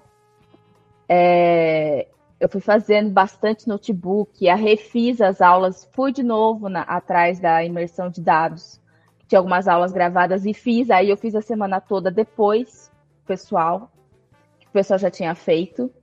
E aí eu comecei a pegar gosto. Eu falei assim, ah, eu gosto bastante da linguagem. E Python tinha essa questão de você fazer tanto na questão de dados quanto em outras interfaces, né? Java, Python são bem flexíveis nesse aspecto, né? E aí eu comecei a mergulhar um pouco mais. Tive a oportunidade de sair da empresa onde eu estava por um programa de demissão voluntária em agosto de 2020 e em novembro eu comecei a trabalhar com o PySpark, já fazendo toda a migração. Então foi um processo que eu até acho engraçado que a primeira vez com a linguagem eu não consegui. E isso me fez falar assim, não, peraí, que eu vou dar essa atenção. E, e eu me identifiquei muito com o ambiente. Eu acho que tecnologia foi muito acolhedor. Eu sempre encontrei pessoas super dispostas a explicar é, como é um processo que não necessariamente você precisa ter feito uma faculdade. Todo mundo entende que eventualmente você tem algumas lacunas de conhecimento que você vai completando. E às vezes, é, e uma coisa que eu tive certa facilidade foi a questão raciocínio lógico, porque eu já fazia, né? Eu já tinha esse exercício. Então, depois que eu encaixei, e é engraçado que até hoje, é, eu tenho que montar algumas coisas, eu pergunto assim, o que, que eu quero saber, né? Qual a pergunta que eu quero responder? E isso direciona todo o jeito que eu vou escrever. Então, assim, ah, tenho três páginas de código, tem que fazer não sei o que, não sei o que, mas o que, que ele está respondendo? Por que, que esse ponto está nesse ponto desse jeito? E então, dentro de tecnologia, eu me encontrei, explorei algumas outras linguagens, fui um pouco de analista de dados e hoje já sou mais consolidado como engenheira. Trabalho num banco pra, de São Paulo e, tipo, tá super, um processo super legal. Gosto muito do que eu faço. E tem dia que é maluquice. Chega assim, gente, não sei porque que isso aqui tá, é, tá quebrando. Vamos arrumar. E resolver problema é muito divertido, sabe? A hora que você consegue entender alguma coisa, ou uma atualização, ou isso que você falou de open source, né? Às vezes vem uma coisa que você não estava esperando, e aí você vai usar uma ferramenta que você precisa se adaptar e sentar e discutir. Então eu acho que no caso tecnologia tem esse espaço. E isso que você falou das vagas, eu acho que eu tive a questão da oportunidade também, que abriu muita vaga remota na época, e eu seguia algumas pessoas e estudava de algumas formas que acabou trazendo abrindo essa porta aí para mim e eu agarrei essa oportunidade. Estamos aí trabalhando e crescendo, mas estudei bastante, viu, esse período para conseguir acelerar, né? Porque eu tinha seis anos de uma experiência que não tinha nada a ver com o que eu queria fazer. Então eu fui júnior de novo e aí eu consegui ir acelerando e sempre dedicando e prestando muita atenção. Mas eu sempre acho engraçado que você estava lá no primeiro dia para mostrar só, não, não é assim não. então eu achei isso engraçado. Eu quis trazer isso para você, Gui, porque acho que você deve ouvir depoimentos como esse, enfim, várias vezes aí ao longo da, da sua carreira. É, mas para você ver como estão mais presentes até do que você possa imaginar, né? E uma, uma, uma pessoa com mestrado em engenharia aeronáutica pelo ITA né? Que foi por isso que o Paulo falou para mim, perguntou para mim como é que era namorar uma mulher muito mais inteligente do que eu. Na época que eu falei para ele, ele, ele, ele falou: não, imagina, tal, liberou lá um acesso pra Nath poder estudar e tal. Inclusive, gratidão sempre ao querido Paulo, que é um irmão também que a vida deu é, é, ao longo desses anos todos. E ainda uma pessoa com esse skill mais sênior, com mestrado e tudo mais é uma coisa aí de três anos, fez uma transição de carreira e tá aí, né, no banco, consolidada, cada vez, daqui a pouco vai ser mais chefinha ainda e tal, então tá bem pra caramba. Então é isso que eu, eu queria trazer, eu fiz questão que a Nath estivesse hoje também aqui, porque ela falou, ah, o Gui, é, na verdade ela que, ela que pediu, falou, amor, posso participar? Porque eu tenho um carinho muito grande pelo Gui, eu falei, claro, como não, imagina. E trazer isso acho que é, é bem bacana também, pra você ver que, né, essa a forma de comunicar, se, se não tivesse ali desde aquele primeiro, daquela primeira imersão, talvez é. o caminho tivesse assustado mais do que abraçado, né? Estou aqui pensando que eu metódico. vou ter que... Eu vou, estou pensando aqui que eu vou ter que continuar o meu curso de Python pela Lula, porque eu acabei de baixar o aplicativo aqui. Eu não sabia que tinha aplicativo, agora eu acabei de baixar o aplicativo. Olha e meu curso de Python está lá, começado, é. e mas... Pensei, eu pensei que o Júlio tinha puxado o Windows Phone dele. Tá aqui, ó. O que, filho? Eu tá também. Aqui, é tudo ó, vou branco, te, né? Vou te contar uma coisa. Ele ligou, inclusive. Ó, agora Olha não aí. aparece, mas ele ligou. Olha que coisa.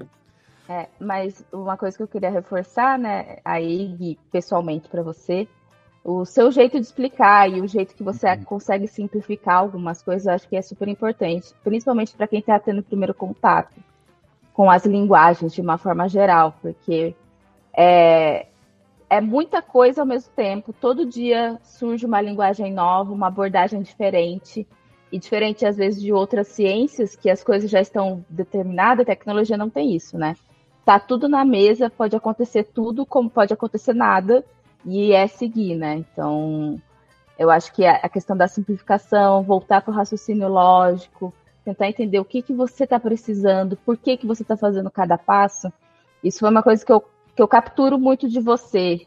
É, você falou, eu acho que você ainda tem um jeito de ensinar é, que parece que você está conversando com a gente, assim, tipo, pessoalmente. Isso eu acho que faz bastante diferença para mim no meu aprendizado. Esse, esse bate-papo aqui mostra o que a gente pode esperar, né? Do, do, do, ens- do ensino da Lura com ele, né? Não tem, não tem nem o que falar, né? É, eu, eu queria agra- primeiro agradecer, obviamente, né, por tudo dito.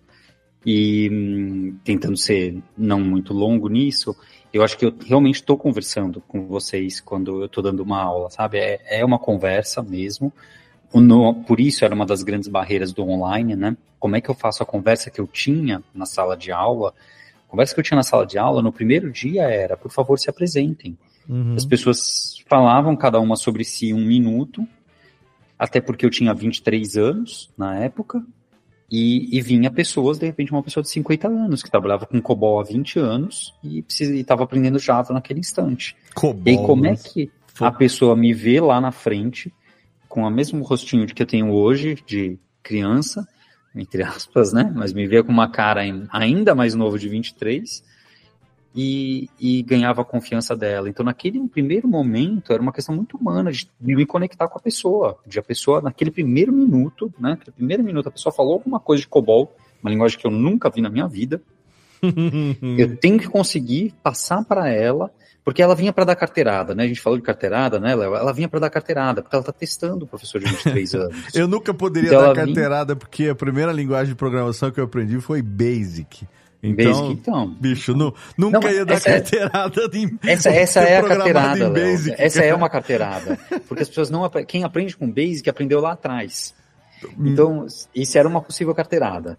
Então, mas eu, eu aprendia, por exemplo, em alguma aula, algum dia, alguém falou: Nossa, isso daqui é que nem no COBOL. Falou, ah, isso aqui que você fez em Java é que nem no COBOL. Eu não sei como é que é COBOL. Mas no outro dia que alguém era, vinha lá e falava que, tinha- que trabalhava com COBOL há 20 anos, eu falava, olha, então fica tranquilo, porque vai ter coisas que vão ser muito parecidas. Sabe aquele negócio X do COBOL? A pessoa falava É. assim, então, aqui vai ser muito parecido. Você sabe que entrega a idade quando o cara fala palavras como COBOL, Pascal, Fortran, DBase. Então. Irmão, Basic. é isso. Aí você É sabe, isso. cara, você do 1900 e, e, e É, ZX Spectrum. Disquete. 1900 e Guaraná de rolha. É, 1900 e Datacorder, ainda de fita cassete. Então, Natália, agradecer porque é, essa conexão humana, ela, ela é real. É, eu estou realmente tentando conversar com vocês. Então é bom Legal. saber que funciona, né? Muitas vezes. E, e, e é muito gratificante, né? Porque a gente está a gente tá aqui para isso, certo? Para tentar tentar fazer isso. Eu acho que tem uma coisa que eu sou bom na vida, eu descobri, né? Eu acho que tem uma coisa que eu sou bom na vida. O Hum. resto, o resto as pessoas têm a impressão que eu sou bom. É, que é aprender coisas. Então, eu, as coisas que eu quero eu aprendo, né? Claro, tenho limites do meu corpo físico, né? Não vou Uhum. ser o maior bailarino do mundo, nem que eu queira.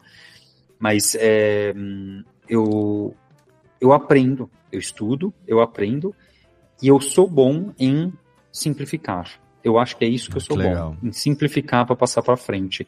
Então você falar, né, pegar esse ponto sem eu ter citado ele, me alegra muito porque é o ponto que eu realmente acredito que eu tenho uma facilidade. Seja o que for, eu ah, trago não, isso, viu? Trago isso Que pra bom. mim. Quando eu olho e falo assim, o que que eu preciso resolver é tirar toda a questão do vou precisar usar isso ou aquilo e não, mas peraí. Porque no fim também é, é humano, né? A gente está sempre falando de pessoas, né? Por mais que eu esteja construindo uma ferramenta totalmente tecnológica, é para a sociedade, né? As pessoas que vão usar. Então, eu ainda estou falando com humanos de alguma forma, né? Comunicar com a máquina, mas usando, pra, usando ela para humanos. É tudo ferramenta para melhorar a vida das pessoas, né? Então, eu, eu carrego isso e, e eu sempre acho engraçado que, na sua simplicidade, eu consegui entender que saber o que eu não sabia e correr atrás disso para poder acompanhar o resto. que é o que eu falei do aprender, né? Eu tô aqui para aprender. Todo curso que eu gravo, eu aprendo um monte de coisa. Eu erro um monte de coisa. Você deve ter visto algum curso meu, de repente, lá na Lura. Eu erro o curso lá e não é sendo coisa. Algumas coisas são propositais, são recursos didáticos, né? Uhum. Mas tem horas lá que é muito claro que foi sem querer que eu errei. E eu deixo, eu deixo o erro. É claro, se é um erro grave, a gente corta porque vai atrapalhar, né? Mas se é um erro pequeno, né? Ah, esqueci uma coisinha ali atrás, eu deixo, porque a pessoa precisa ver os erros acontecendo, ela precisa entender que o processo de se recuperar de um erro, né? O processo de não ser uma coisa, deixa eu como eu procuro na documentação, onde eu procuro, né? Não é só falar, ah, existe o Stack Overflow. Tá, tudo bem, mas e aí? Né? Então, a gente precisa, precisa ter essas capacidades, né? E, e eu acho que isso que realmente que eu tenho uma facilidade e, e aprendi a me especializar nisso com o passar de tantos anos. Fantástico. Ó, Inclusive no relacionamento, viu? Porque eu sou o cara que complica e ela é que simplifica. Então, tá- tá simplificando a minha vida nos últimos cinco anos, que é uma maravilha, né, amor? Esperamos, né? A gente vai estar tentando aí, né? Olha aí só. No ó, trabalho. Sim, com certeza. É, é, é isso. Eu também aprendo a cada dia. Agora, se a gente ficar aqui, a gente vai ficar até amanhã, obviamente. Tem muita coisa legal para conversar. É, mas eu quero fazer uma pergunta derradeira aqui, Gui, pra gente prosseguir aqui também, para não ficar segurando você madrugada adentro. Que é o seguinte, com relação à mágica, obviamente, não poderia ser diferente. É, eu quero saber, primeiro, como é. ca- cadê o, o Técnica? Tem um, cadê o reverb aqui, aqui? Como é que você foi parar no Penn Teller, que são dois. Tira que dá nervoso. São dois ídolos da minha vida também. Eu sou da época que o. que o Penn era gordo, né? Só pra você ter uma ideia. Eu quero saber como que você chegou no Penn Teller. E hoje, a mágica, você falou no começo do programa, utilizando ela como recurso é, lúdico para curso, para enfim, para o teu trabalho também, profissionalmente falando. Mas eu quero saber se é, você também tem a mágica hoje como um hobby de diversão, uma coisa para você que você cria também, né? Números ah, com base, enfim, a gente sabe que existe toda uma uma, uma, uma, teoria, né? Toda uma, uma, uma, uma literatura ao longo de, de pelo menos um século aí que a gente tem documentado de, de mágica. Mas eu quero saber se hoje você faz isso também como um hobby, como algo que te dá prazer, né? De, de, de brincar, sei lá, com, com, com filho, com sobrinho, com alguém, com família. Como que tá hoje a vida mágica do Guilherme e como que você foi parar lá naquele reality que é fantástico, né? Um, meu, um dos meus preferidos. Vou, vou começar com o do reality. Eu acho que é muito legal, realmente, o, o show deles, o show da TV, né? Que é o Teller Fulas. Uhum. Porque a gente, como adulto, a gente assiste e não faz ideia do que aconteceu ali. Né? A gente cresce com uma imagem, por causa dos kits de mágica, a gente Uhum. cresce com uma imagem de que mágica é uma coisa de criança, né? Porque, porque a, a- a bolinha de espuma foi de uma mão, parou na tua orelha, para não entregar como é que a bolinha de espuma acontece, né? Claro. Já entreguei, né? Mas tudo bem. É, então, é, a gente tem uma visão de que ela é, de que ela, hum, de que ela é, infantil. infantil. Uhum. A mágica é infantil. E, e aí, de repente, você vai num show de mágica profissional, né, com diversos nomes que o Léo citou, ou qualquer show de mágica profissional, adulto, etc., você, você não entende da, da onde, como, o que, que que aconteceu aqui, né? Uhum. E aí, quando você assiste o, o seriado, tem. Acho que o Netflix ainda deve ter as duas primeiras temporadas, que são Uhum. quando acontecia na Inglaterra. é, hum, são melhor, os melhores mágicos do mundo. Os melhores mágicos do mundo não é brincadeira. Não. É um negócio muito complicado. É um negócio assim que. E não tô dizendo que é complicado que o método que ele usa, porque eu vou, vou entregar uma questão mágica aqui. Mágica não existe, tá, gente? Uhum. Então existe um truque ali por trás, tá? Então tô entregando, revelando, pior que o Eu ia perguntar a diferença Poxa. entre mágica e ilusionismo, né? É a mesma É. coisa. É, Mesma é, coisa. é, é, pra tentar diferenciar, etc. E aí, e aí É. por aí vai, né? Vai ter Uhum. termos, etc. Uhum. Mas aí, então, é, não quer dizer que o método da mágica seja complexo. É o efeito, aquilo que você percebe como ser humano, é algo que te fala isso só pode ser mágica. É Uhum. aquele momento que te fala isso só pode ser mágica. E claro, seu cérebro toma e aí algumas pessoas têm mais interesse em tentar desvendar, outras menos.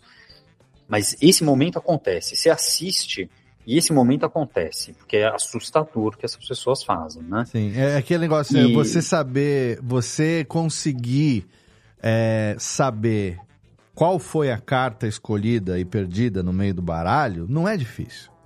A técnica é fácil. Você sabe a técnica, você sabe qual é a carta.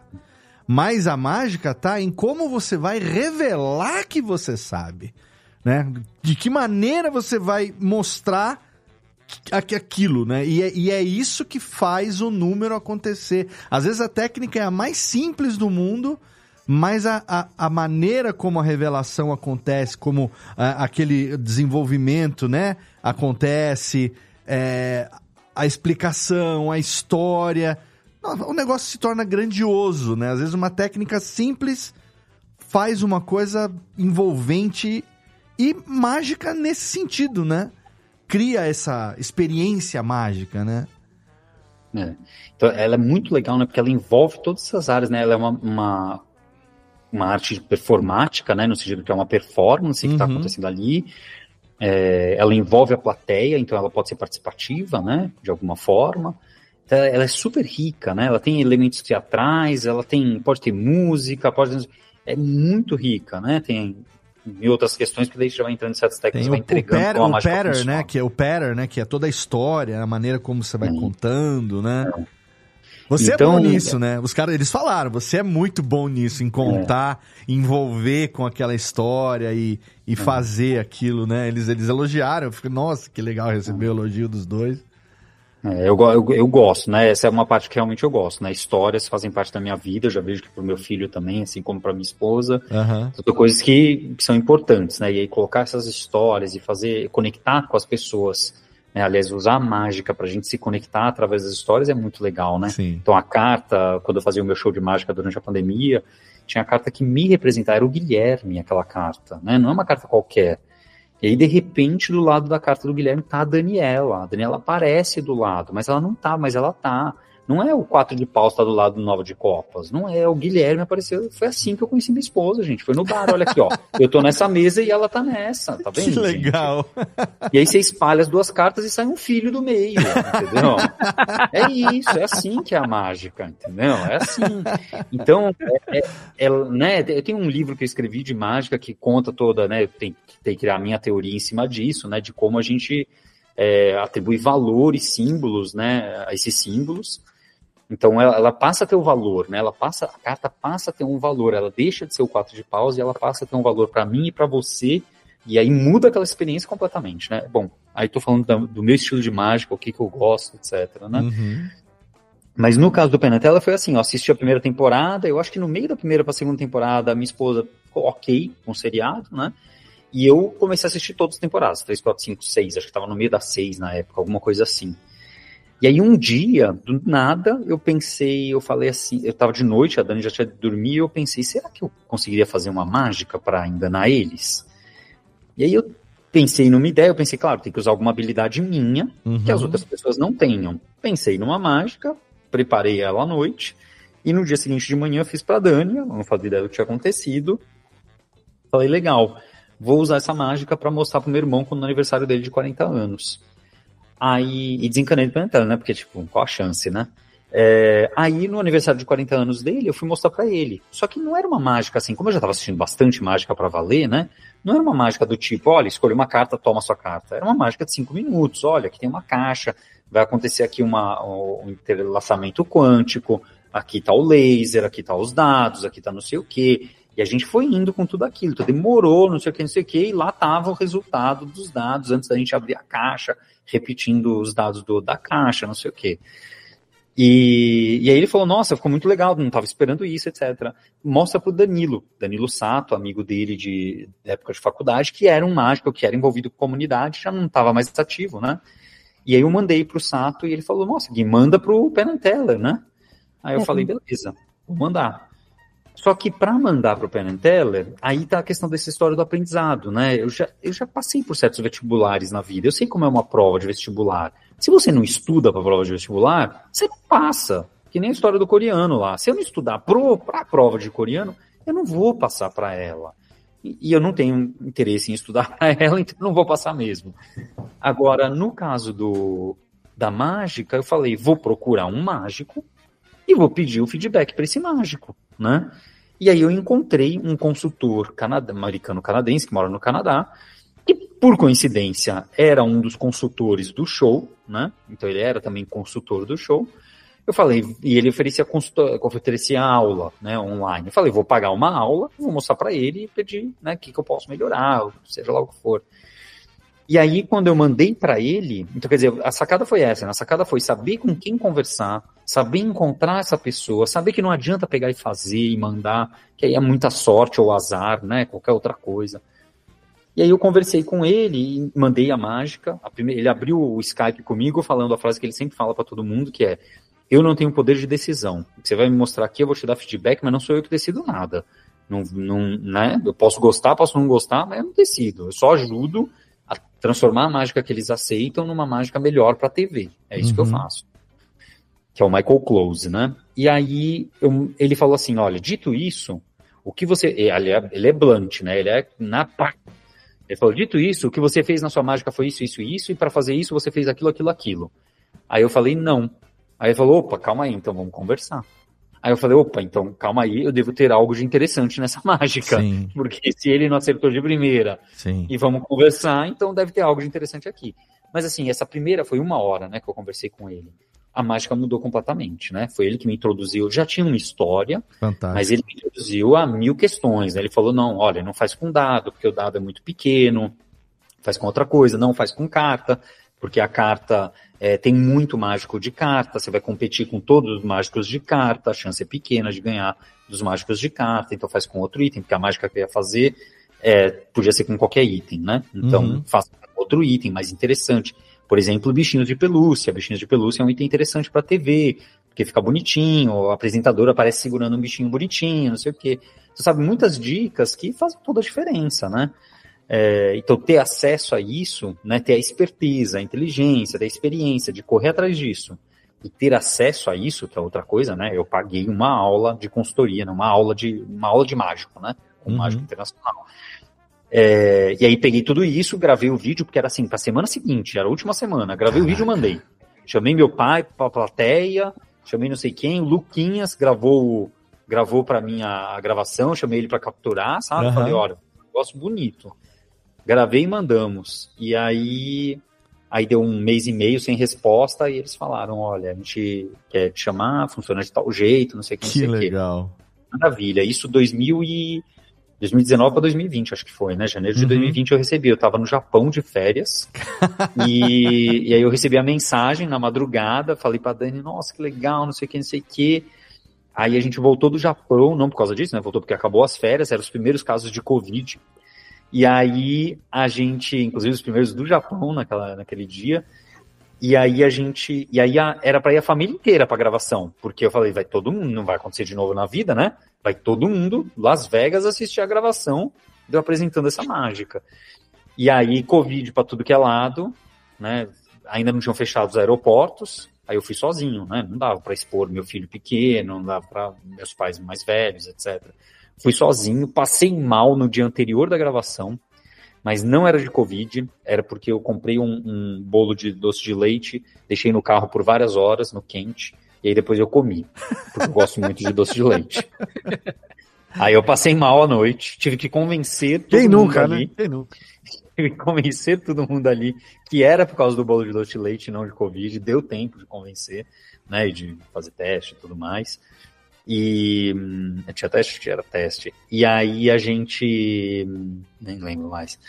E aí a gente gravou e foi uma experiência assim incrível, incrível. Eles são incríveis, a equipe inteira é inacreditável, inacreditável de pessoas positivas e receptivas e assim uma experiência inacreditável de positiva. É, não enganei eles e a vida seguiu. Sou feliz e contente porque foi muito bom, Sim, muito bom assim nossa. assim mesmo. É, e, e é, né, é uma experiência incrível. Eu voltei para o Brasil e tive que ficar em silêncio por meses porque você não pode falar nada para ninguém né? Não conhecia ninguém na comunidade mágica também, então não tinha como falar para mágicos, né? Só para falar na família, segurando, né? Hoje você conhece e... a galera de mágica de São Paulo? Ai, você... Eu conheci, mas eu vou ser bem sincero, eu tentei me envolver diversas vezes. Existem hum. certos grupos de mágica, né? Esses grupos são fechados, no sentido de que você precisa se inscrever. E eu preenchi os formulários de inscrição mais de três vezes, eu vou dizer, ser bem sincero, e eu jamais recebi uma resposta. Mas então, mas tem duas maneiras de você entrar para esses grupos. Uhum. Uma delas é você se inscrevendo. A outra maneira é por apresentação. Se ah. você quiser, eu te levo. A gente, a gente pode co- con- conversaremos, porque Se agora, agora, quiser, agora levo, depende do entendeu? filho pequeno. Né? Não, tô falando, se você quiser, É, eu te então, levo e em algum momento. Tem um encontro uma vez por mês em São Paulo. Então. E aí a gente sempre pode levar um convidado Entendi. e aprende, Apresenta. apresenta para as pessoas e tal. Aham. Então aí, com, sabe, isso aqui hoje é o meu convidado desse mês, é essa Legal. pessoa aqui, né? Então, Legal. essa maneira é. É porque eu não sei ou como é que é negócio de correspondência. Eu também fui. Entrei por apresentação na época que eu, que eu conheci o, o grupo, né? Foi por apresentação. Então, tô falando, se um dia você quiser, eu te levo. Legal, legal. Vou- vou- vamos conversar. Vamos conversar. E aí, e aí eu. é, e aí. Aí você não falou assim, com ninguém, ficou naquele NDA ali, segredo. Segurando até a hora que eu pude falar e pá, falei pra todo mundo, pra família, pra amigo, pra todo mundo que podia falar. E aí apareceu, e aí foi muito legal de assistir, porque o Foi resultado é fantástico. incrível, a edição é incrível, a introdução, onde me introduz aquele primeiro 40 segundos que me introduz, ficou incrível. Ficou tudo incrível. O Paulo assim, aparecendo assim, my brother is a genius. Muito bom, é muito Se bom. ele não descobriu, eu acho que vocês também não vão descobrir. Foi muito bom, de última hora. Meus pais não sabiam desse trecho do Paulo. Que legal. Ficou muito bom, ficou muito legal, né? Meu filho assistiu diversas vezes e sempre fala do negócio, etc. E aí, hum, e aí foi muito legal, né? Foi muito legal. É, um- te- tiveram dois mágicos, é, agora não lembro o, o Macedo, agora esqueci o, sobrenome, o primeiro nome dele, e o Ben Ludmer, foram dois mágicos que, que me procuraram e foram muito legais comigo. O Ben é bem, saiu, bem legal, foi no ar. boa. É, foi muito gente boa. E, e aí, só que assim, no dia que, no primeiro dia que eu fiz aquela conversa com o Michael, eu dei muita sorte. O Michael Close, eu, eu tenho muitas amizades com pessoas muito velhas. E, e o Michael é uma pessoa mais velha, deve ter 75 talvez agora, né? E, e a visão dele de mágica tá muito ligado com, com algumas dessas questões que a gente falou, né? Uhum. É, é, em como levar a mágica para frente, né? Sim. Eu não- estou interessado em fazer uma pequena mudança num efeito. Estou interessado em como que eu posso levar a mágica para um lugar que ela não, não estava, né? Uhum. E aí, e, e- então tem muitas coisas legais, sempre tive muitas conversas. E assim, a primeira coisa que ele me ensinou foi ler um livro de um mágico famoso, que é o Tamariz. É, um livro. Miguel um Tamariz. livro- é um livro famoso dele, né? Não, Uhum. quero, não vou citar para não. Acho que não tem problema. O nome do livro não tem problema. É o livro do Mnemônica. né? Eu Uhum. esqueci o nome do, do livro exatamente. E eu dei muita sorte, porque é, um Juan- tipo de Juan- mágica. é, eu falei Miguel, mas é Juan Tamariz, né? Juan Tamariz, é, É, Juan Juan Tamariz, Tamariz. E, e é um, então, que é outra pessoa que se assemelha muito ao meu pai, contadora de histórias, um mágico contador de histórias, um mágico que pega uma mágica trivial, entre aspas. Até fisicamente ele é que parecido com teu pai, que ele é magro, alto, né? O Tamariz, ele é. É, também, Né? verdade. E Meio que aquela, aquela persona meio louca, que não é É. persona, é verdade. Louca no sentido de, de estranha, de diferente, de inesperada, de tudo isso, né? Uhum. E aí, e é um estilo, então, um estilo de mágica, tanto no entretenimento, muito parecido com algo que me interessa, mas também no, no estilo de método. Também é algo que, que me encaixou de uma forma muito boa. Me encaixou muito boa, sabe? Os tipos de habilidades que são exigidos para fazer esse tipo de mágica encaixa muito com, com habilidades que eu sou capaz de performar. Uhum. E aí, então naquele dia, eu, vuf, a primeira mágica que eu aprendi, literalmente, a primeira mágica de baralho que eu aprendi naquele instante com o Michael, foi é, a mágica pelo qual o Tamariz é provavelmente o mais famoso, né? Uhum. E, e é uma mágica que abre portas, abre universos de portas, universos de coisas que você pode fazer. Né? Porque eu não posso contar métodos aqui, detalhes, né? Mas é isso, entendeu? Com uma, uma mágica, a primeira mágica que eu aprendi é uma mágica que vuf, né, causa destruição, causa caos e causa tudo. É, e aí, e aí isso definiu muito do caminho da mágica que eu segui desde então, e eu fiquei loucamente atrás disso, né? E o legal pra mim é criar. E aí conecta com a história da criação, né? O legal pra mim é criar a mágica. Que legal. O legal é, é pegar e, e olhar no meu dia a dia, né? Um dia que eu tava sem meia, e aí falar, nossa, eu preciso comprar meia. Eu falei, nossa, eu preciso fazer uma mágica com essa meia que eu comprei. E aí eu fiz a mágica que eu comprei, fiz meu aniversário de 42 anos, tava com as meias trocadas, e aí alguém perguntou, Guilherme, você veio com a meia errada. Ah. Falei, nossa, ainda bem que você falou. Olha Deixa eu aí. ver aqui. Pá, peguei o saquinho e dá-lhe mágica na galera. Ah, excelente. Então era é era a, isso, é- deixa, a deixa que você precisava, né? Tava Era ali isso. É. Cara, que Então, legal. é e hoje você, isso, é- você é tá isso. se divertindo com isso, então, né? Que isso é muito Isso, foda. esse tipo de mágica, esse tipo de mágica, assim, é andar com o baralho, é andar com a meia, é, é- é as crianças ou os adultos fazerem uma pergunta ou comentarem alguma coisa e se entrar naquele momento com uma coisa. Eu tinha preparado, né, um show com diversas mágicas, etc, que eu fazia na época da pandemia, é, mas aí é um, é um show de uma hora, leva muito mais tempo, etc e tal, aí também aí eu não tenho tanta oportunidade de ficar fazendo hoje em dia mais. Eu também tô Mas aqui. tá em livro. Eu tô aqui também sempre com o meu aqui, ó. Vou mostrar aqui o que eu fui resgatar ali do, da, da minha prateleira. Cadê, Técnica? Da, cadê? A, tem câmera 2 aqui? Câmera 2, câmera 1, um, câmera 2. Cadê? Aqui, ó. Meu baralhinho aqui. Fui resgatar ali. na deixei na mesa separado aqui. O meu Rider Backzinho. Tem dois aqui. Esse baralho aqui é muito legal também pra brincar. Não sei se você também gosta ou não. Eu sei que você gosta muito de um mentalismo. Ou as cartas ESP. São as cartinhas de marcação de, de figuras, né? Tem estrela, quadrado e tal. Isso aqui dá pra fazer um monte de brincadeira. E olha o que, que eu achei ali na minha estante. Do Danone. Olha aí que eu falei quando era criança. Tá vendo? É um albinho.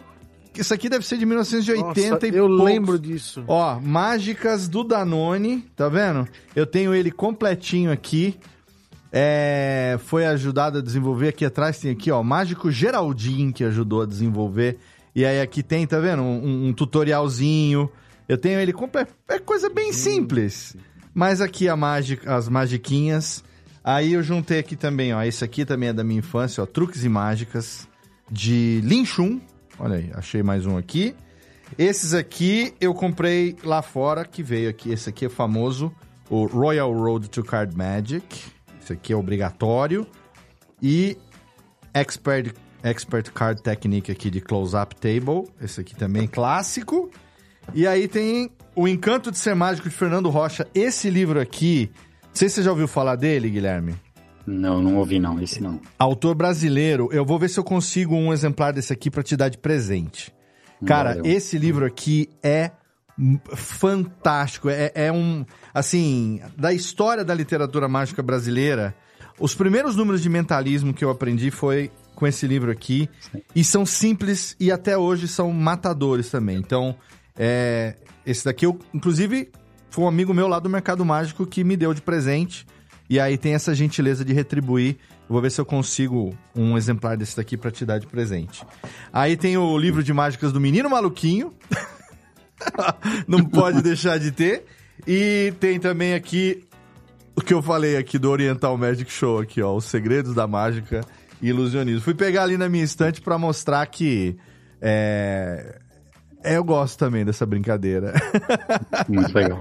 Vai ser Eu legal a posso gente pegar, poder se encontrar. Posso pegar dois livros aqui para mostrar favor, rapidinho? Por favor, por favor. Vou sumir dois segundinhos. Vai lá, vai lá. Enquanto isso, eu quero agradecer você que está aí acompanhando a gente através, obviamente, do nosso canalzinho no YouTube. Você que acompanha a nossa live, já já a gente vai encerrar aqui também. Quero que você que está aí ouvindo, seja no feed ou no YouTube, que você não perca os novos programas que a gente está lançando nesse mês de outubro lá na Radiofobia. Reflexões sobre o podcast, o livro que virou podcast agora, 10 anos depois, e lançamento também ao longo de todo o mês de outubro, um audiodrama inédito, O Mistério da Fazenda Vita, estreia dia 10, para quem está acompanhando esse programa aqui na gravação ao vivo, daqui a pouco, dia 10 de outubro, terça-feira, meia-noite e um em ponto, o primeiro capítulo do Mistério da Fazenda Vita. Ouça com fones de ouvido. Se você está ouvindo no feed, com certeza o podcast foi publicado no feed né, na semana seguinte da gravação ao vivo. Então você já vai ter lá, o segundo episódio já deve estar entrando no seu feed aí também. Não deixe de acompanhar, porque a gente está caprichando nesses lançamentos para surpreender você E vem coisa, mais coisa por aí, vem mais coisa E, por aí. e ainda. esse aí, particularmente, ouça no escuro, eu recomendo. Com fone de Deus, ouvido. Com, Deus olhe. com fone de ouvido. O que que você Jesus amado. que que você trouxe pra gente aí, Gui? Ó, s- são coisas curiosas, tá? Não são coisas que eu acho que vale a pena pessoas aleatórias saírem lendo, mas quem tiver interesse, correr atrás, claro, né? Eu trouxe, acabei trazendo mais, tá? Acabei Boa. trazendo de outras coisas que a gente conversou. Sim. Trouxe o livro da Patrícia Joaquim, que foi aquela pessoa que eu conversei e que me abriu portas na parte de programação e artista, né? Chama Arte Feita em Código. O livro dela, Olha lá, um livro muito bacana. É, bacana. tive muitas outras conversas com ela sobre o assunto. Teve um outro livro que chama A Arte da Participação, 1950 até hoje. É um livro sobre é, exposições artísticas onde as obras são obras participativas. Que legal. Então foi quando é, eu conversei com ela e eu estava procurando mestrados na área de tecnologia e arte de alguma forma.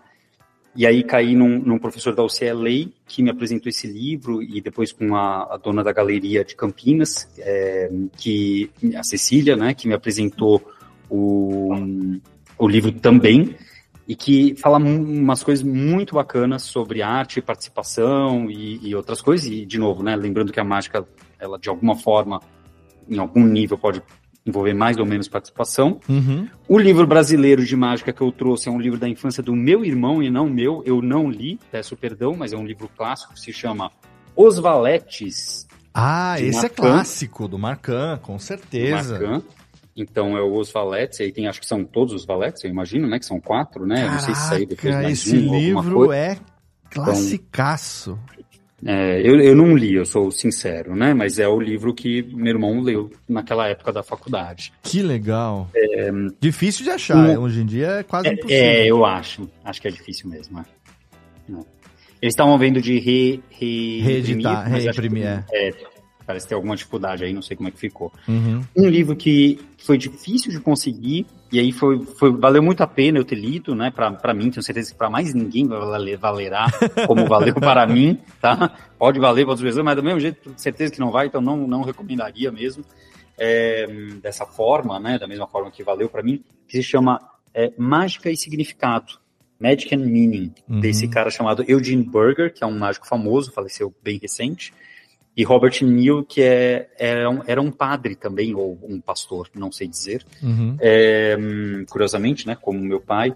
Então eles falam muito sobre significado, né, signos e, e, e- e muitas questões, né, da mágica como a gente conhece, né, mas também de outras outras formas que a magia e a mágica aparecem na sociedade, nas mais diversas sociedades Que maneiro. como símbolos para muitas questões. E por fim, o meu livro, Medical Bonding, Olha que aí. não será vendido, que tá, tá para vender, mas também duvido que alguém vá comprar. Ué, mas Mas eu, é, eu quero o meu tá- autografado, como é que eu faço pra ter o meu? Eu quero, Aí, tem- aí a gente combina, quando se encontrar eu te levo. um, Oba. tenho umas cinco cópias ainda aqui. Por favor, guarda um E- pra mim, por favor. Tem, tem site para vender, claro, né? Mas a saída é zero. Eu só publiquei porque eu precisava escrever, eu, eu gosto de ensinar. E a mágica é muito ruim para mim porque eu não, não tenho. Eu preciso ensinar as coisas que eu aprendo. eu preciso. Eu preciso escrever em algum lugar. Então, aquela questão, é claro, né? A gente compartilha entre mágicos, entre mágicas. Mas eu quero compartilhar, eu quero escrever e pôr para Aham. quem quiser, né? Então escrevi tudo, aquela minha performance que eu citei de uma hora, todas as mágicas estão ali, as principais que eu criei, eu acho que tem umas coisas bem bacanas e inovadoras é, nesse estilo de mágica, né? Legal, eu quero bo- botar aqui na minha, É. minha mi- mini biblioteca mágica aqui, o, o livro de Guilherme Silveira, o nosso convidado que, olha, poucas vezes passou por aqui, gente com tanto conteúdo pra compartilhar, hein? E todo superlativo pra você é pouco, viu? Você falou que a gente ficou falando desde o começo e tal, é que você é humilde, você é uma pessoa humilde, a, a, a humildade ela é pre premente na sua na sua persona. Mas, cara, todo superlativo é pouco. Você, você tá vendo aí, né? A Nath veio trazer o depoimento dela, assim como outros, centenas, talvez milhares aí de alunos ao longo da existência. Com certeza, milhares, né? Dezenas de milhares ao longo da existência da escola.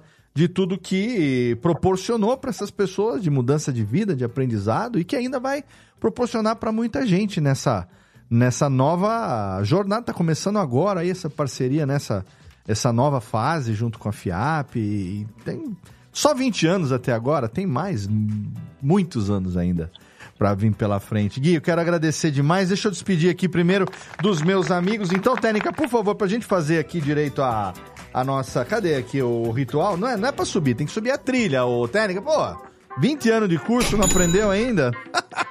Bora! Exatamente, a trilhazinha. E aí sim a gente começa a chamar aqui os nossos amigos para despedida. Quero começar despedindo de meu amor, Natália, meu bem. Morrendo de saudades de você, que faz algumas horas já que não estamos longe. Obrigado, viu, por aceitar participar desse mais esse programinha, meu amor.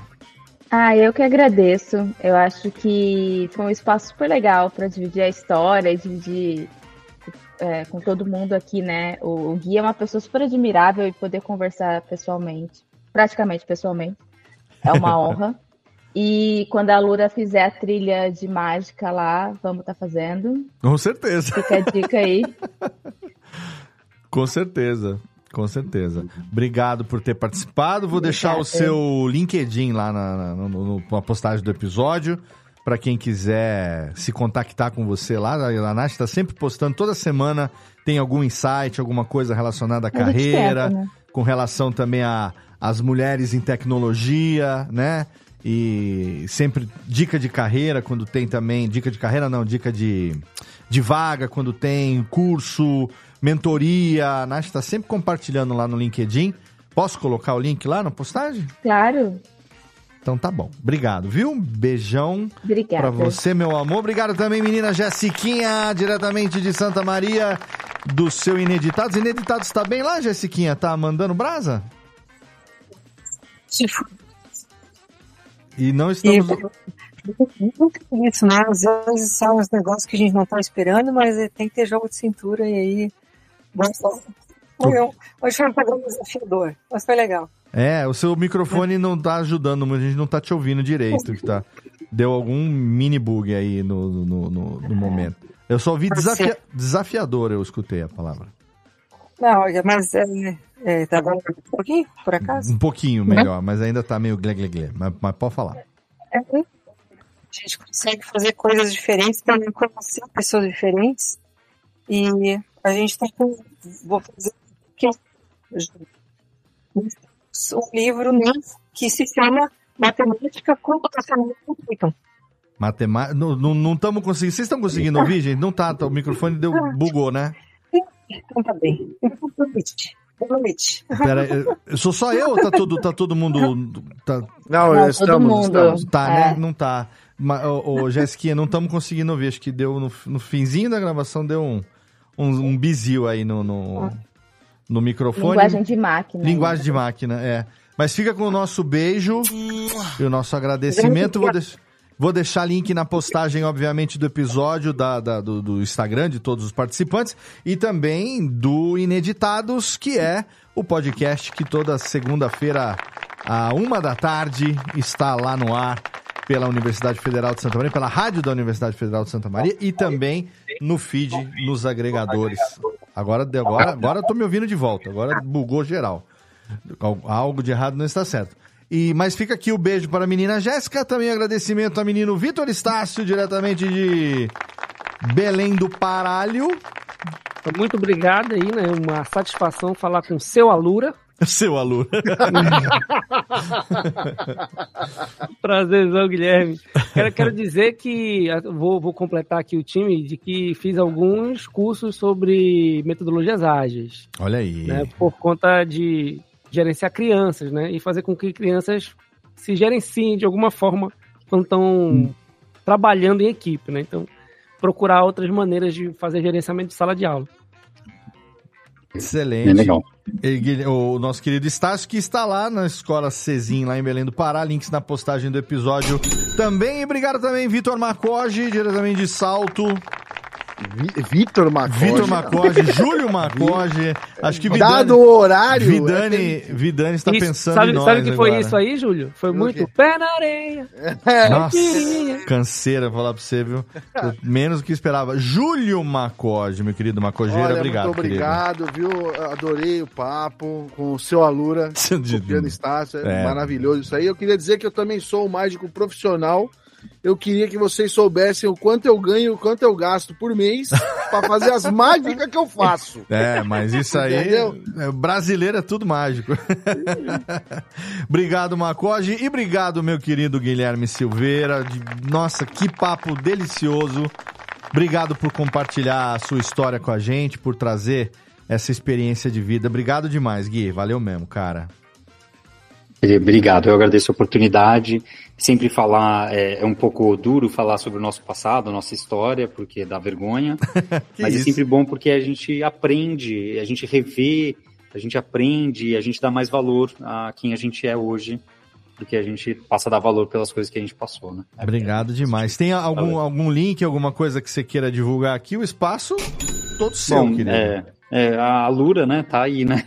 A Lura que é o ganha-pão do dia a dia, é onde a gente faz os cursos e dá os nossos cursos de programação e diversos outros. A FIAP, a gente trabalha com a parte de ensino regulado é, superior, e hoje em dia a gente tem a Luristat para as escolas, principalmente públicas, mas também privadas, para ensinar programação, etc. Né? Eu acho que é um é, é o meu trabalho, eu adoraria compartilhar com mais pessoas. Excelente. E você. Olha, o maior ensinamento que Guilherme deixa hoje é o seguinte: namorem mulheres que falem outros idiomas e você os aprenderá. Nada. O maior aprendizado que deixou é que uma carta mais uma carta gera uma cartinha. baralho, baralho mais baralho igual a baralhinho. é. Essa, foi, essa foi a lição. E, e tem algum lugar da internet que alguém queira acompanhar o Guilherme Mágico, alguma coisa pessoal, ou isso você mantém privado, Gui? Eu, eu compartilho as coisas pessoais, assim, né? Pessoais, hobbies e diversos, etc., no Instagram. Guilherme underline pessoal, né? Guilherme tracinho pessoal. embaixo, pessoal. Maravilha. É, coisas assim. Excelente. E eu vou deixar o link na postagem do episódio para o seu canal no YouTube, onde tem lá também as duas participações no Penn Teller, que quem não viu vai ter oportunidade de ver lá e se divertir com, com essas apresentações. E, cara, obrigado demais. Fiquei muito, muito honrado de bater esse papo contigo. Espero que logo a gente consiga concretizar fisicamente. Aí eu vou levando a minha sacolinha do Gato Félix também. Aí a gente vai brincar, trocar umas figurinhas. Espero que esse, esse momento possa acontecer também. Beleza. Obrigado. Valeu, obrigado mesmo. Obrigado demais. E obrigado a você aí, querido ouvinte, que nos acompanha em mais um episódio do seu Radiofobia. Eu quero agradecer a quem acompanhou ao vivo pelo YouTube, quem acompanhou a gravação, quem os, os, os- a meia dúzia de quatro ou cinco é, obstinados, como o Vitor Estácio já foi um dia, e continua sendo, né? Porque tá aí maluco de pedra, Sim. acompanhando a gente. Quero agradecer quem fez o download do programa no feed e mais uma vez reforçar aqui que nesse mês de outubro tem lançamentos, coisas muito legais chegando na Radiofobia Podcast Network. Então vai lá dar uma olhada. Praticamente todo dia, no feed único da Network, praticamente todo dia tem podcast novo saindo. E se você acompanhar nossas contas no Instagram e acompanhar lá em radiofobia.com.br barra podcast, você vai ver que tem muita novidade chegando. Obrigado pelo seu download, obrigado pela sua audiência, um abraço na boca e até o próximo episódio, olhas!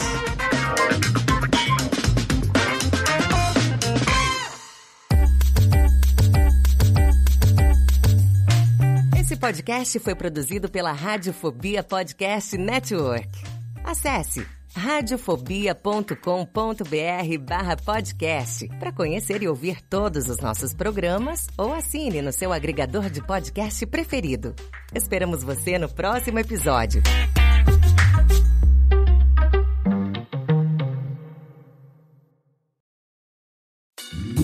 Oi, eu sou o Antônio Viviani e quero convidar você a ouvir o nosso podcast Voz Off. Desde julho de 2017, eu e meu amigo Nicola Lauleta temos o prazer de conversar com as grandes vozes do rádio, da TV e da publicidade do Brasil e trazer suas histórias até você. Se você, como nós, é apaixonado por locução, acesse vozoff.com.br e acompanhe nossos episódios aqui na Radiofobia Podcast Network.